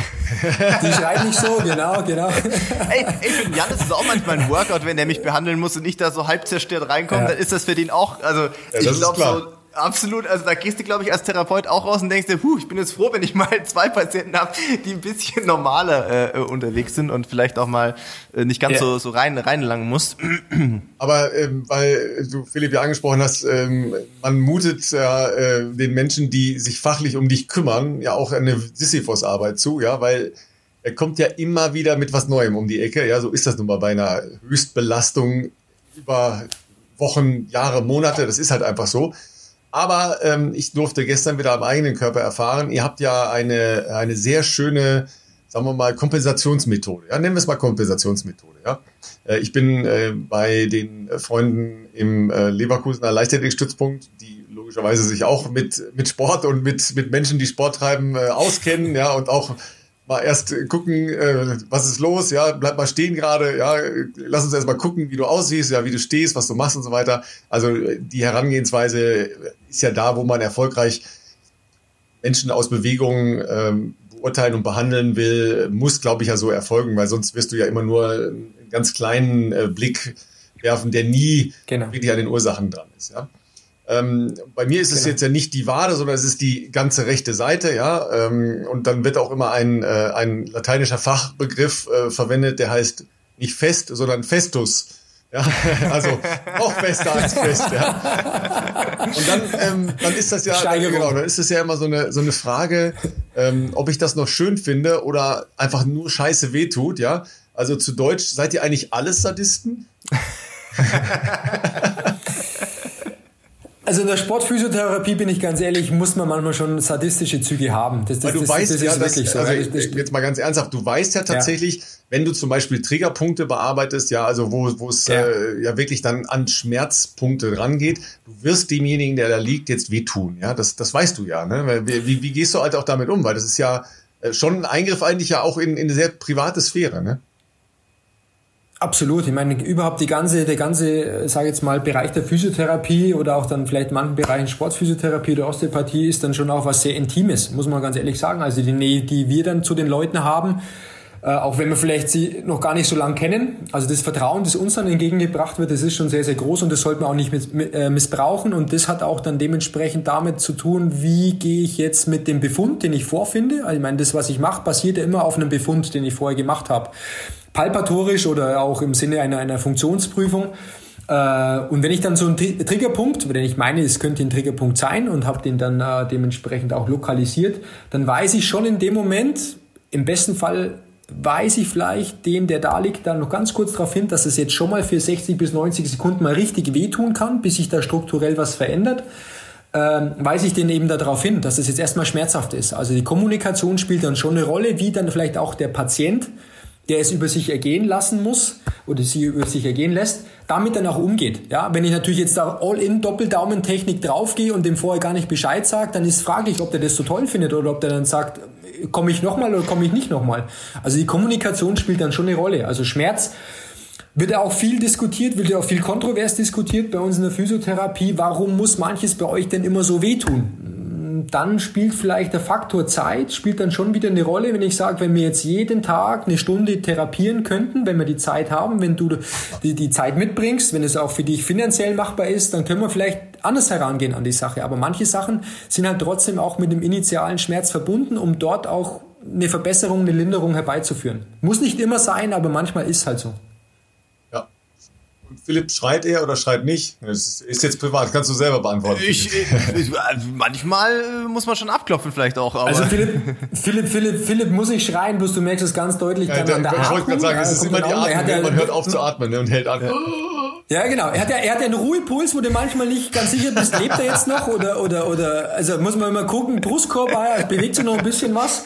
Äh, Körperfarbe passt auch noch, also läuft jetzt nicht komplett blau an. Nein, aber man merkt es an der Atmung und äh, man kann das dann schon versuchen, auch mit gezielt, also Schmerz auf einem bestimmten Atemrhythmus basieren, so ein bisschen versuchen zu unterdrücken. Wegatmen, das sagt sich immer so leicht, das funktioniert nicht gut, aber man kann das schon mit einer bewussten Atemfrequenz oder sich konzentrieren auf die Atmung, kann man das eigentlich ganz gut tolerieren. Das funktioniert ganz gut und das hat der Philipp mittlerweile eigentlich auch ganz gut gelernt oder kann, macht er auch ganz gut. Also ist es nicht so, dass bei uns dann, wenn du die Kabinentür aufmachst, dass dann aus jeder Kabinentür irgendwie laute Schreie ertönen in der Praxis, so ist es auch nicht. Das wäre auch eine, äh, nein, auch eine aber es ist auch wieder individuelle Schmerzempfinden. ja, genau, genau. Wartezimmer leer, alle rennen raus. Nein, aber es ist, es funktioniert wirklich ganz gut, wenn man sich ein bisschen auf das, was vorher kommuniziert wurde, wenn man sich auf das einlässt, versucht es mit einer gezielten Atmung, mit einer ruhigen, ruhigen Atemfrequenz, tiefen Atemfrequenz, wenn man das versucht, dann äh, dementsprechend äh, zu tolerieren dann äh, lässt es in der Tat erfahrungsgemäß auch besser und deutlicher schnell nach. Und tatsächlich ist ja dann oft äh, gerade bei so Trägerpunkten ja die Erleichterung im Anschluss äh, ja doch erstaunlich, ja, ja also wirklich erstaunlich, ja. ja. Also da denke ja. ich auch immer, wow, also irgendwie ist das, was ihr macht, weil ich gesagt habe, ja, magische Hände ist schon auch äh, eine sehr erstaunliche äh, Arbeit. Aber was der Körper dann äh, daraus halt als Reaktion hat, das ist auch schon erstaunlich. Ne? Genau. Also da, das ist wirklich ein Wunderwerk, ja. Also das ist dann schon ganz, ganz gut. Wie gesagt, jetzt, Triggerpunkt ist ja nur ein Beispiel jetzt, sagen wir mal, von dem, was man, was man während so einer Behandlung machen kann oder gut behandeln kann. Gibt ja andere Sachen, genügend andere Sachen auch noch, strukturelle Veränderungen. Aber es ist gerade, jetzt nochmal so ein bisschen auf den Sport bezogen, wenn ich jetzt jemanden habe mit, mit einem frischen Trauma und äh, zum Beispiel Supinationstrauma am Sprunggelenk und ich weiß halt dort in dem Bereich, wo er mh, dieses Trauma ähm, erlitten hat, dass es da Strukturen gibt, die vielleicht im Akutstadium ganz gut auf Druck reagieren und dass ich das dann schnellstmöglich schaffe, den wieder sozusagen in eine, in eine Dekompensation zu bringen, also sprich dann einfach wieder aus der, aus der Schonhaltung rauszubringen, dann ist es oftmals schon dieses Aha-Erlebnis, was du im besten Fall nach so einer Behandlung hast. Also Patient kommt kumpeln zu dir rein und 20, 30 Minuten später mit dem ein oder anderen schmerzhaften Griff läuft er vielleicht dann schon wieder etwas runter. Ja, und um, um das geht's ja auch. Also Akutmanagement dann auch von Schmerz dass man strukturell da was bewirken kann, was man vielleicht auf eine andere Art und Weise sonst halt jetzt nicht hinbekommen hätte. Und das ist dann schon ganz schön zu sehen, dass es halt dann trotzdem nur äh, mit den Händen eigentlich ganz gut funktioniert. Dann kommen die Leistungssportler und sagen, wann, Jan, kann ich wieder voll trainieren, ja. Back to, back to, back to competition ist ja, ist ja das, das, das Fachwort, ja. Also das, ja, genau. Dann musst du halt ja irgendwas sagen, ja, und das wollen die ja alle nicht hören, ja sondern sagen ja, nee, nee, nee, nee, nee, morgen, ja. Wir, wir wollen nächste immer nur Woche, hören, feuerfrei. Ja, genau, ja, das anders wollen die ja nicht hören, ja. Ähm, das ist natürlich dann immer, ja, es ist, ist, ist, eine, ist eine schwierige Situation, ähm, dann auch letztendlich festzulegen, ab wann man wieder mit irgendwas beginnen darf oder wann der richtige Zeitpunkt ist. Es gibt natürlich eine, in, der, in der Literatur oder letztendlich auch, äh, was Klassifizierungen jetzt von strukturellen Verletzungen anbelangt, gibt es ja immer bestimmte Zeitvorgaben. Dann ab Woche drei, vier darf ich dann dieses und jenes wieder machen. Oder diese ganzen Return-to-Sachen, was du gerade angesprochen hast. Return to Activity, Return to Sport, Return to Play, Return to Competition. Also äh, ist auch wieder beim Fußball alles relativ gut strukturiert ja, und auch relativ gut klassifiziert. Beim Laufen sieht es trotzdem wieder ein bisschen anders aus, muss man ganz ehrlich sagen. Also da hast du dann nicht den Bereich, wo er wieder auf den Platz geht und individuelles Balltraining macht und dann, dann trotzdem ins, ins Mannschaftstraining wieder mit integriert wird. Das sieht beim Laufen trotzdem ein bisschen anders aus. Ähm, und deswegen auch nochmal wichtig, eben diese Entscheidung möglichst nicht allein zu treffen, sondern dann auch letzten Endes einen Arzt mit dazu zu ziehen, der auch die Bildgebung dementsprechend nochmal ganz klar ähm, einschätzen kann, ganz klar interpretieren kann und dann in Absprache halt mit dem Physio, mit dem, mit dem Athleten dann zusammen die Entscheidung trifft, wann man zum Beispiel jetzt übergangsweise ins Fahrradfahren wieder übergeht, wann man aber vielleicht die ersten leichteren Laufeinheiten wieder machen kann, wann dann auch wieder, sage ich jetzt mal, Krafttraining, exzentrisches Krafttraining, jetzt auch nochmal auf Philips Wadenatrophie angesprochen oder äh, bezüglich, wann kann man vielleicht wieder mit exzentrischem Wadentraining beginnen und so weiter das muss man einfach besprechen. Ähm, und da ist so ein, so ein kleines Netzwerk ist, ist immer wichtig. Also bei uns ist es auch so, im Endeffekt dann die Entscheidung, wann der Fußballer bei der Nationalmannschaft ins Training wieder integriert wird. Den Kopf dafür hinhalten muss der Arzt. Genau. Also wir können unterstützen, wir können unseren Teil dazu beitragen, auch die Athletiktrainer. Mm, aber im Endeffekt entscheidet es dann trotzdem der Arzt.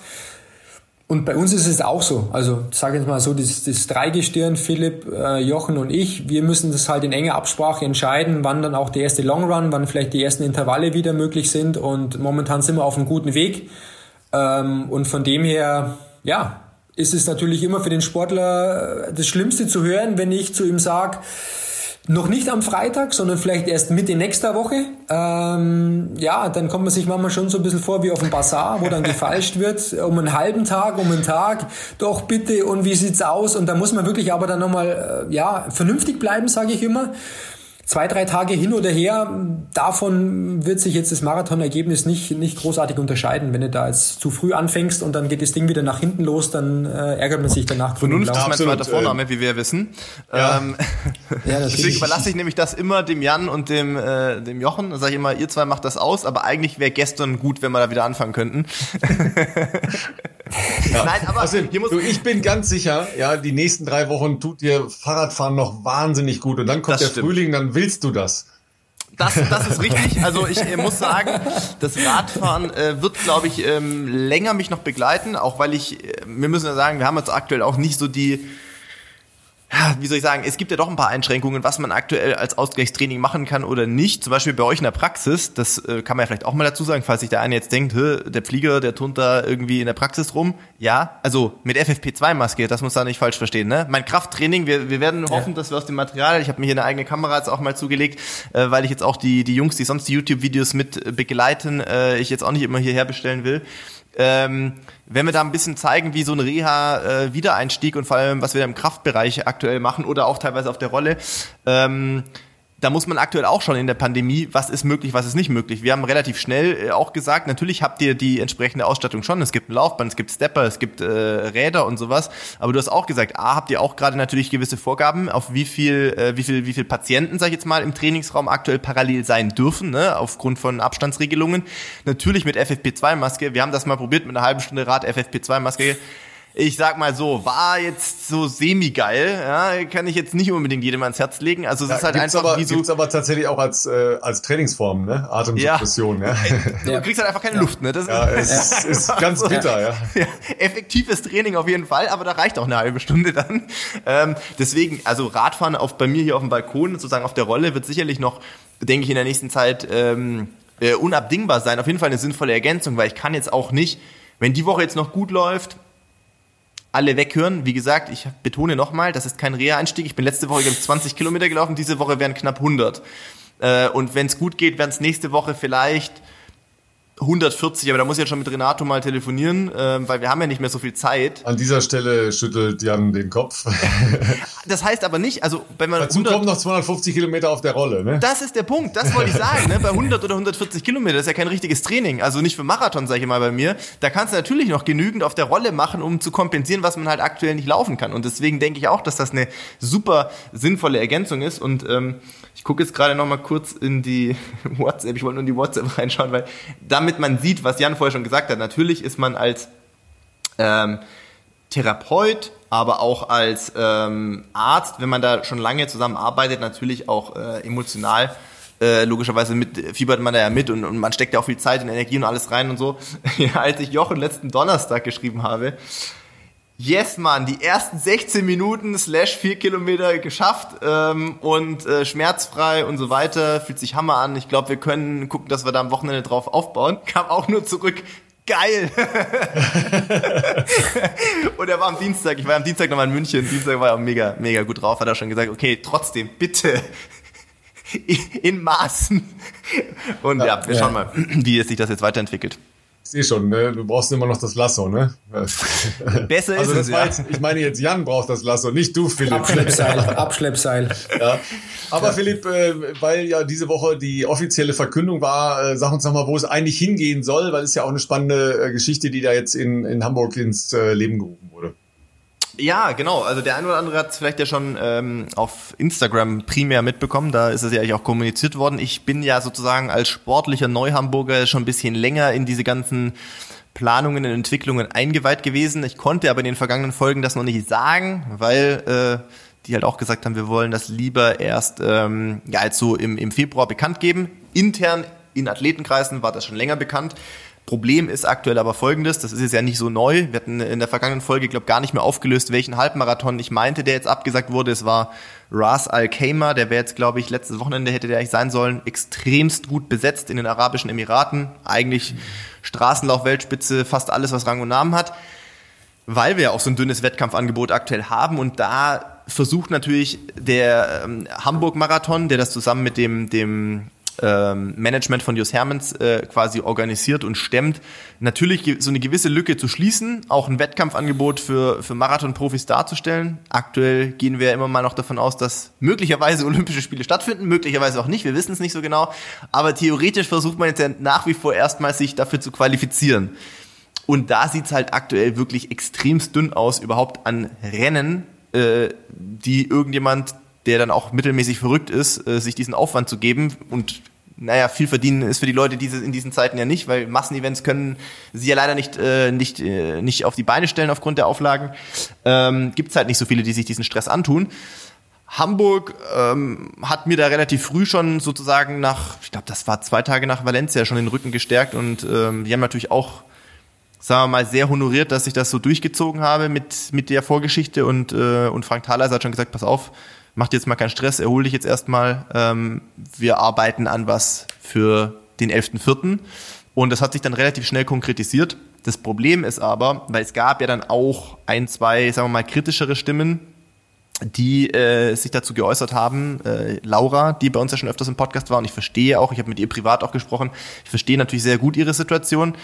Wir sind momentan in der Situation, dass wir viel zu wenig Rennen für viel zu viele Athleten haben, die natürlich versuchen wollen, sich zu qualifizieren. Diese Rennen dürfen aber halt auch nicht eine bestimmte, wie soll ich sagen, ein bestimmtes Teilnehmerkontingent überschreiten. Ja, in Valencia waren es, glaube ich, 200, 250 Teilnehmer mit dem Halbmarathon. Für Hamburg hat aber halt die Behörde gesagt, mehr wie 100 gibt's nicht. Das heißt, die werden natürlich überrannt seit Wochen mit Anfragen und die haben sich wohl zu dem Modus entschlossen zu sagen, okay, wir machen das mit den Holländern zusammen. Dann, dafür haben die, weil die auch über einen äh, Partner natürlich eine Menge Kohle mitbringen, damit das überhaupt stattfinden kann, auch ein Mitspracherecht, was das Feld anbelangt. Und da sie das auch eine Fernsehübertragung machen wollen, äh, muss das halt halbwegs international besetzt sein. Das heißt, es können jetzt nicht 100 Deutsche da laufen, weil dann sagen die Holländer auch, warum genau machen wir das eigentlich hier gerade? Ähm, sondern 10 Deutsche, also ich glaube, von den 100 Teilnehmern sind 20 Pacemaker grob für Männer und Frauen, verschiedene Gruppen, äh, die dann da angeleitet werden. Und, ähm, und dann 10 von den 80 praktisch 10 Männer und Frauen aus Deutschland und der Rest wird halt auf andere europäische oder internationale Länder verteilt, damit halt möglichst viele Athleten aus verschiedenen Ländern eine Chance haben, da noch ihr Olympiaticket zu lösen. Und primär wird wohl, so wurde mir das gesagt, versucht, Leuten eine Startgelegenheit zu geben, ähm, die sich noch nicht qualifiziert haben. Für die Deutschen wieder eine kleine Ausnahme. Da darf praktisch ähm, da dürfen praktisch die besten fünf jeweils der letzten zwei Jahre starten, von, von den gelaufenen Zeiten aus den letzten zwei Jahren praktisch, um das halt auch irgendwie so eine Art transparenten Modus zu entwickeln. Wenn jemand absagt, rückst der nächste nach sozusagen.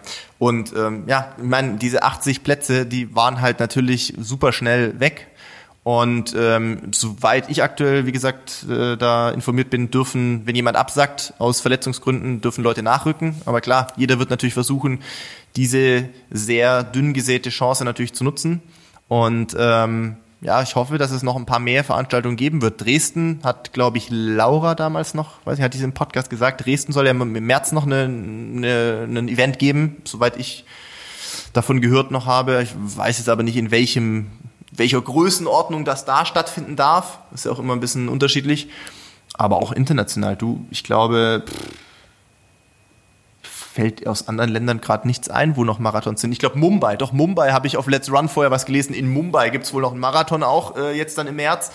Aber es ist echt, also ich weiß nicht, wie, wie euer Stand ist. Du darfst wahrscheinlich auch nicht zu viel sagen, Ralf. Ihr habt natürlich als Journalisten da auch gewisse, äh, wie soll ich sagen, einen gewissen Informationsvorsprung. Aber ich glaube, wir sind immer noch äh, an dem Punkt, wo einfach noch nicht so viele, noch nicht so viele, ähm, wie soll ich sagen, Disziplinen mit ihrem Qualifikationsprozess oder Sportarten mit ihrem Qualifikationsprozess durch sind. Äh, es, äh, es ist noch, noch schwierig aktuell, würde ich sagen.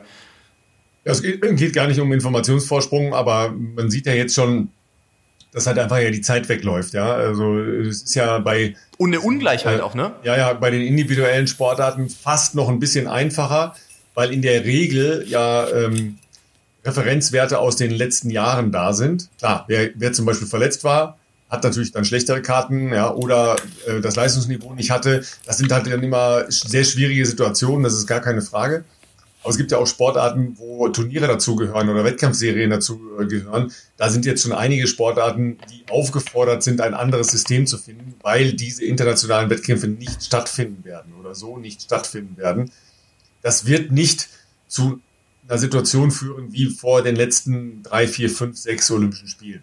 Aber wir sind in allen Bereichen, was diese vermeintlichen Spiele in äh, Tokio angeht, in, im Bereich, dass man sagen muss, okay, das, das wird nicht so sein wie Rio oder äh, wie eine Veranstaltung vor 20 Jahren. Es wird halt ganz, ganz anders sein. Und unterm Strich ist es überhaupt schon ein Erfolg, wenn diese Veranstaltung stattfinden kann. Mhm. Ich kann mir das immer noch vorstellen, ja, weil ich glaube, dass es in einem sehr gut organisierten Land, wie Japan es ist, das möglich ist. Ja, weil die in der Lage sind, mit sehr vielen Menschen organisatorisch umzugehen. Ja, aber zum Beispiel haben die ja auch eine äh, Impfprozedur sich vorgenommen, die sehr ambitioniert ist. Die wollen Ende dieses Monats erst anfangen mit der Impfung. Ja, so mal zum Thema, was, was wir in der Öffentlichkeit hier erleben an Aufregungen, dass wir alle zu wenig Impfstoff haben. In Japan ist noch kein einziger äh, geimpft worden. Das geht halt Ende des Monats erst los. Die wollen aber dann innerhalb von zweieinhalb Monaten ihre gesamte Bevölkerung impfen. Also was für ein wie viel, wie viel, Aufwand. Wie viele Millionen hat Japan? 100? Also sie sind ein paar mehr 20? als wir. Ja, ja also, genau. Äh, nee, also 120 Millionen. Ja, krass. Und ähm, das, ist, okay. das haben sie sich aber vorgenommen. Aber jetzt kommen so, so ganz einfache Dinge, dass halt die, die Spritzen, die sie dafür verwenden, nicht geeignet sind, um aus einer, aus einem Fläschchen ähm, sechs Portionen rauszuziehen, sondern die Spritzen können nur fünf da rausziehen. Also so ein ganz, ganz, ganz simples mechanisches Ding. So, jetzt rechnen wir das aber mal eben hoch in der, in der äh, Größenordnung, in der wir uns bewegen. Das sind dann halt gleich Millionen Menschen, die weniger geimpft werden können. Ja, das ist ja die Konsequenz daraus. Klar. Also das sind so Dinge, die man dann auch äh, sehr schnell übersieht in äh, so ambitionierten Facebook-Diskussionen, die man ja äh, sehr oft findet. Das ist nicht alles so trivial, äh, wie sich das immer anhört. Ja, das sind halt schon sehr komplexe Geschichten. Ähm, ich bin immer noch 60, 40, äh, das ist aber ein reines Glaubensbekenntnis, äh, der Vorstellung, dass das funktionieren kann mit Tokio. Ähm, aber was, was sollen wir machen? Wir können jetzt ja nicht alles anhalten und nein, nein. warten, ja, sondern äh, morgen äh, geht doch hoffentlich für uns alle die Sonne wieder auf. Ja, gut, bei euch wird es wieder neblig sein oder schneien oder so, aber in Köln wird die Sonne scheinen. Ja. Und äh, warum solltest du jetzt sagen, ja, das findet sowieso jetzt dieses Jahr nicht statt? Ja, weil es ist doch so, dass, dass dich das doch ja auch jeden Tag antreibt. Absolut. Also wir, wir sind doch, wir sind ja auch irgendwie inzwischen dafür berüchtigt, dass wir, dass wir äh, Chancensucher haben wir, haben wir selber mal gesagt, ja, dass wir versuchen, in, in den positiven Aspekt zu sehen, zu sehen, so, jetzt bin ich hier, das ist vielleicht eine doofe Situation, ähm, vielleicht auch eine richtig doofe Situation, ja, und äh, es ging ja auch mal um, um ernsthaftere Dinge als äh, findet jetzt ein, ein Lauf statt oder nicht. Klar. Und da muss ich halt überlegen, ja, was, was mache ich jetzt? Ja, wie geht es jetzt weiter? Und was kann das nächste Ziel sein? Und wo kann ich für mich persönlich wieder einen Horizont äh, entdecken? Ja, äh, aber eben auch für sowas wie eine Sportbewegung oder äh, für äh, eine, eine Laufgemeinde. Ja, wir haben immer noch ein Riesenprivileg als, als, äh, als Läufer. Wir können ja. einfach rausgehen und laufen. Ja, das ist, äh, es ist so ein Vorteil. Ja, alle Breitensportbereiche bis, was war's? Mitte März, ja, alles erstmal zu. So, das, das ja. ist schon eine andere äh, Spielnummer. Ja, wenn du sagst, okay, ich gehe morgen laufen, ja, äh, da würde ich sogar sagen, könnte man auch über eine Grubenlampe nachdenken, ja, wenn man, wenn man sehr früh laufen muss, ja. Aber muss man nicht, ja, äh, weil inzwischen werden die Tage wieder länger, ja, und äh, es sind ja. so Kleinigkeiten, die einen dann äh, einfach vorwärts treiben können, klar. Du willst jetzt halt wieder ins normale Lauftraining einsteigen. Das kann irrational sein, weil äh, ein, ein Pessimist wird sagen, findet eh nicht statt. Lass, lass Aber bleiben. so kommst du nicht, so kommst In du nicht acht. Wochen kann man keinen ja. Marathon vorbereiten nee. und Olympische Spiele finden eh genau. nicht statt. So ja, kann man also natürlich auch so, sehen. So wird, so wirst nicht, nicht nur du niemals einen Marathon äh, bewältigen können, sondern niemand wird so einen Marathon bewältigen können, wenn man mit so einer Einstellung daran geht, sondern man, es ist nicht immer einfach, ist gar keine Frage, ja. Und man hat auch Tage, wo man sagt, okay, jetzt nicht. Ja, ich bin diese Woche zum Beispiel noch nicht einmal beim Sport gewesen. Ich bin Sonntag gelaufen, ja, und es hatte nichts mit Festus zu tun.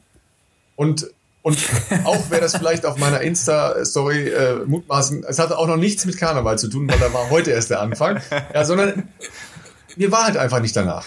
Ja, ich habe einfach gedacht, okay, ja, ich war einfach kaputt und habe dann gedacht, nee, dann nicht. Ja? Bin Ist rausgegangen spazieren. Alles gut. Ja, weil ich muss zum Glück keinen Marathon laufen. Das stimmt.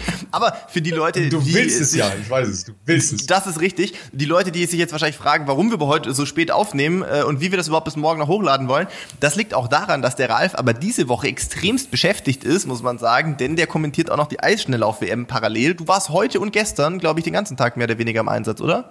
Ja, gestern äh, waren, waren andere Geschichten, aber heute äh, habe ich schon mal drei Stunden kommentiert und morgen geht es übrigens weiter und Samstag auch und Sonntag auch. Ja, ist äh, dann im ersten zu besichtigen. Ähm, ich frage mich übrigens auch, wie ich das bis um 6 Uhr fertig kriegen soll, ihr Du, weißt du was? Wir machen das so, Ralf. Ich lege nachher schon mal die Seite an bei Podigy, mache die Beschreibung und Ja, alles, versteh schon, wie diese versteh schon, Datei ne? Und später wer bis hat dann, morgen wer hat dann 6 die Verantwortung, ne? Und wer hat dann die Verantwortung, ne? Also ich Normalerweise alles lade ich das hoch, aber ich glaube, für morgen sage ich einfach mal, Ralf, du kennst den Zugang zu dieser Plattform, ich lege alles an. Solange diese Datei bis morgen früh um 6 Uhr da drin ist, ist alles gut. An dieser Stelle verabschieden wir Philipp Flieger. Er möchte ins Bett gehen. ja, aber tatsächlich, äh, ich glaube, erstmal sagen wir äh, tausend Dank für die Zeit, äh, Jan, Ja, und, cool. äh, und für den, für den super Input. Äh, wir könnten natürlich jetzt noch über so viele Dinge reden. Äh, Ernährung hast du ja nur Ja. angetickt, ja. Das, Ewig. das geht ja, Ja, ewig ja, weiter. ja. aber äh, super spannend Alles und äh, ganz herzlichen Dank für die Bereicherung hier bei uns im Bestzeit-Podcast. Ja. Sehr gerne, sehr gerne. Danke, dass ich dabei sein durfte. Und ich komme morgen in Köln vorbei, dann können wir die erste Regenerationsbehandlung machen. Regeneration von was jetzt? Ja, vom Festus. Ja, ja, aber äh, da, dazwischen liegen ja noch ein paar Sachen, ne? Ja, du weißt, es ist immer noch Karneval hier. Ne? Ja, ja, ja, ja, genau, genau, genau. Nee, alles gut. Ja, Irgendwann sehr später gerne, mal. Sehr gerne, ne? Also ganz, ganz herzlichen Dank, äh, Philipp. Mach Ja. ruhig, okay? Mach ruhig, okay? Ja? Ich mach- hör, ich- hör ich- auf ich- die Menschen, die wissen, was dein Körper mit dir tut, okay? Absolut. Ich bin da in sehr guten Händen. Ich versuche, so vernünftig wie möglich zu sein. Ähm, ja, vielen Dank, Jan. Wir werden äh, ein paar Sachen in die Shownotes packen, ähm, für die Leute, die das interessiert. Wir werden natürlich die Praxis verlinken. Ähm, das ist wahrscheinlich primär mal für die Regensburger interessant, ähm, aber da haben wir auch einige, die zuhören. Ähm, ich habe ein DFB-Profil bei der Google-Recherche gefunden von dir, Jan. Äh, für die Leute, die wissen wollen, wie Jan Keller aussieht, das werden wir auch da mal einfügen. Und was mir jetzt Aktuelles Bild es sieht sehr aktuell aus. Es ist mit dem neuen VW-Shirt. Also Ah, dann okay. kann es noch nicht so alt sein, oder? Ja, Nee, ist noch nicht so neuen alt. VW Genau. DFB-Partner Ja, ist ja noch nicht so, so lange her. Und ähm, was mir jetzt gerade erst einfällt, ich weiß nicht, warum ich nicht früher drauf gekommen bin, ich werde auch die erste Vlog-Folge von letztem Herbst äh, von YouTube verlinken, weil da haben wir ja zum Beispiel meine Behandlung Okay. mitgefilmt, wo wir bei dir ja, waren. Und da sieht cool. man ja, Ja, zum genau. Beispiel mal, was wir so Ja. parallel auch machen. Dann kriegen die Leute mal einen Eindruck, wie sowas auch äh, bildlich aussehen kann. Und genau. Genau, gute Idee. Also das ist auch trotzdem mal ein ganz kurzer Einblick, dann ähm, auch mal bildlich, wie, wie sowas, äh, so eine Sequenz aussehen kann. Ähm, kommen ja auch ein paar zen- zentrale Geschichten vor, die wir vorher Genau. schon mal angesprochen haben. BWS, Tor, kolumbaler Übergang, Zwerchfell und so weiter. Genau, Klasse. gute Idee. Sehr cool. Dann äh, sag ich, äh, schönen Abend euch. Ich mache jetzt noch ein bisschen, ne? Und äh, ihr Lieben, ihr Lieben zu Hause, äh, geht jetzt noch nicht laufen. Ich weiß, äh, viele von euch warten darauf, dass am Freitagmorgen das Ding online steht. Ich gebe alles. Und ansonsten geht laufen, wenn die Sonne scheint, oder geht einfach laufen, wenn ihr Bock habt. Ein schönes Wochenende und bis nächste Woche. Ciao, ciao. Macht's gut, wir sehen uns nächste Woche. Ciao.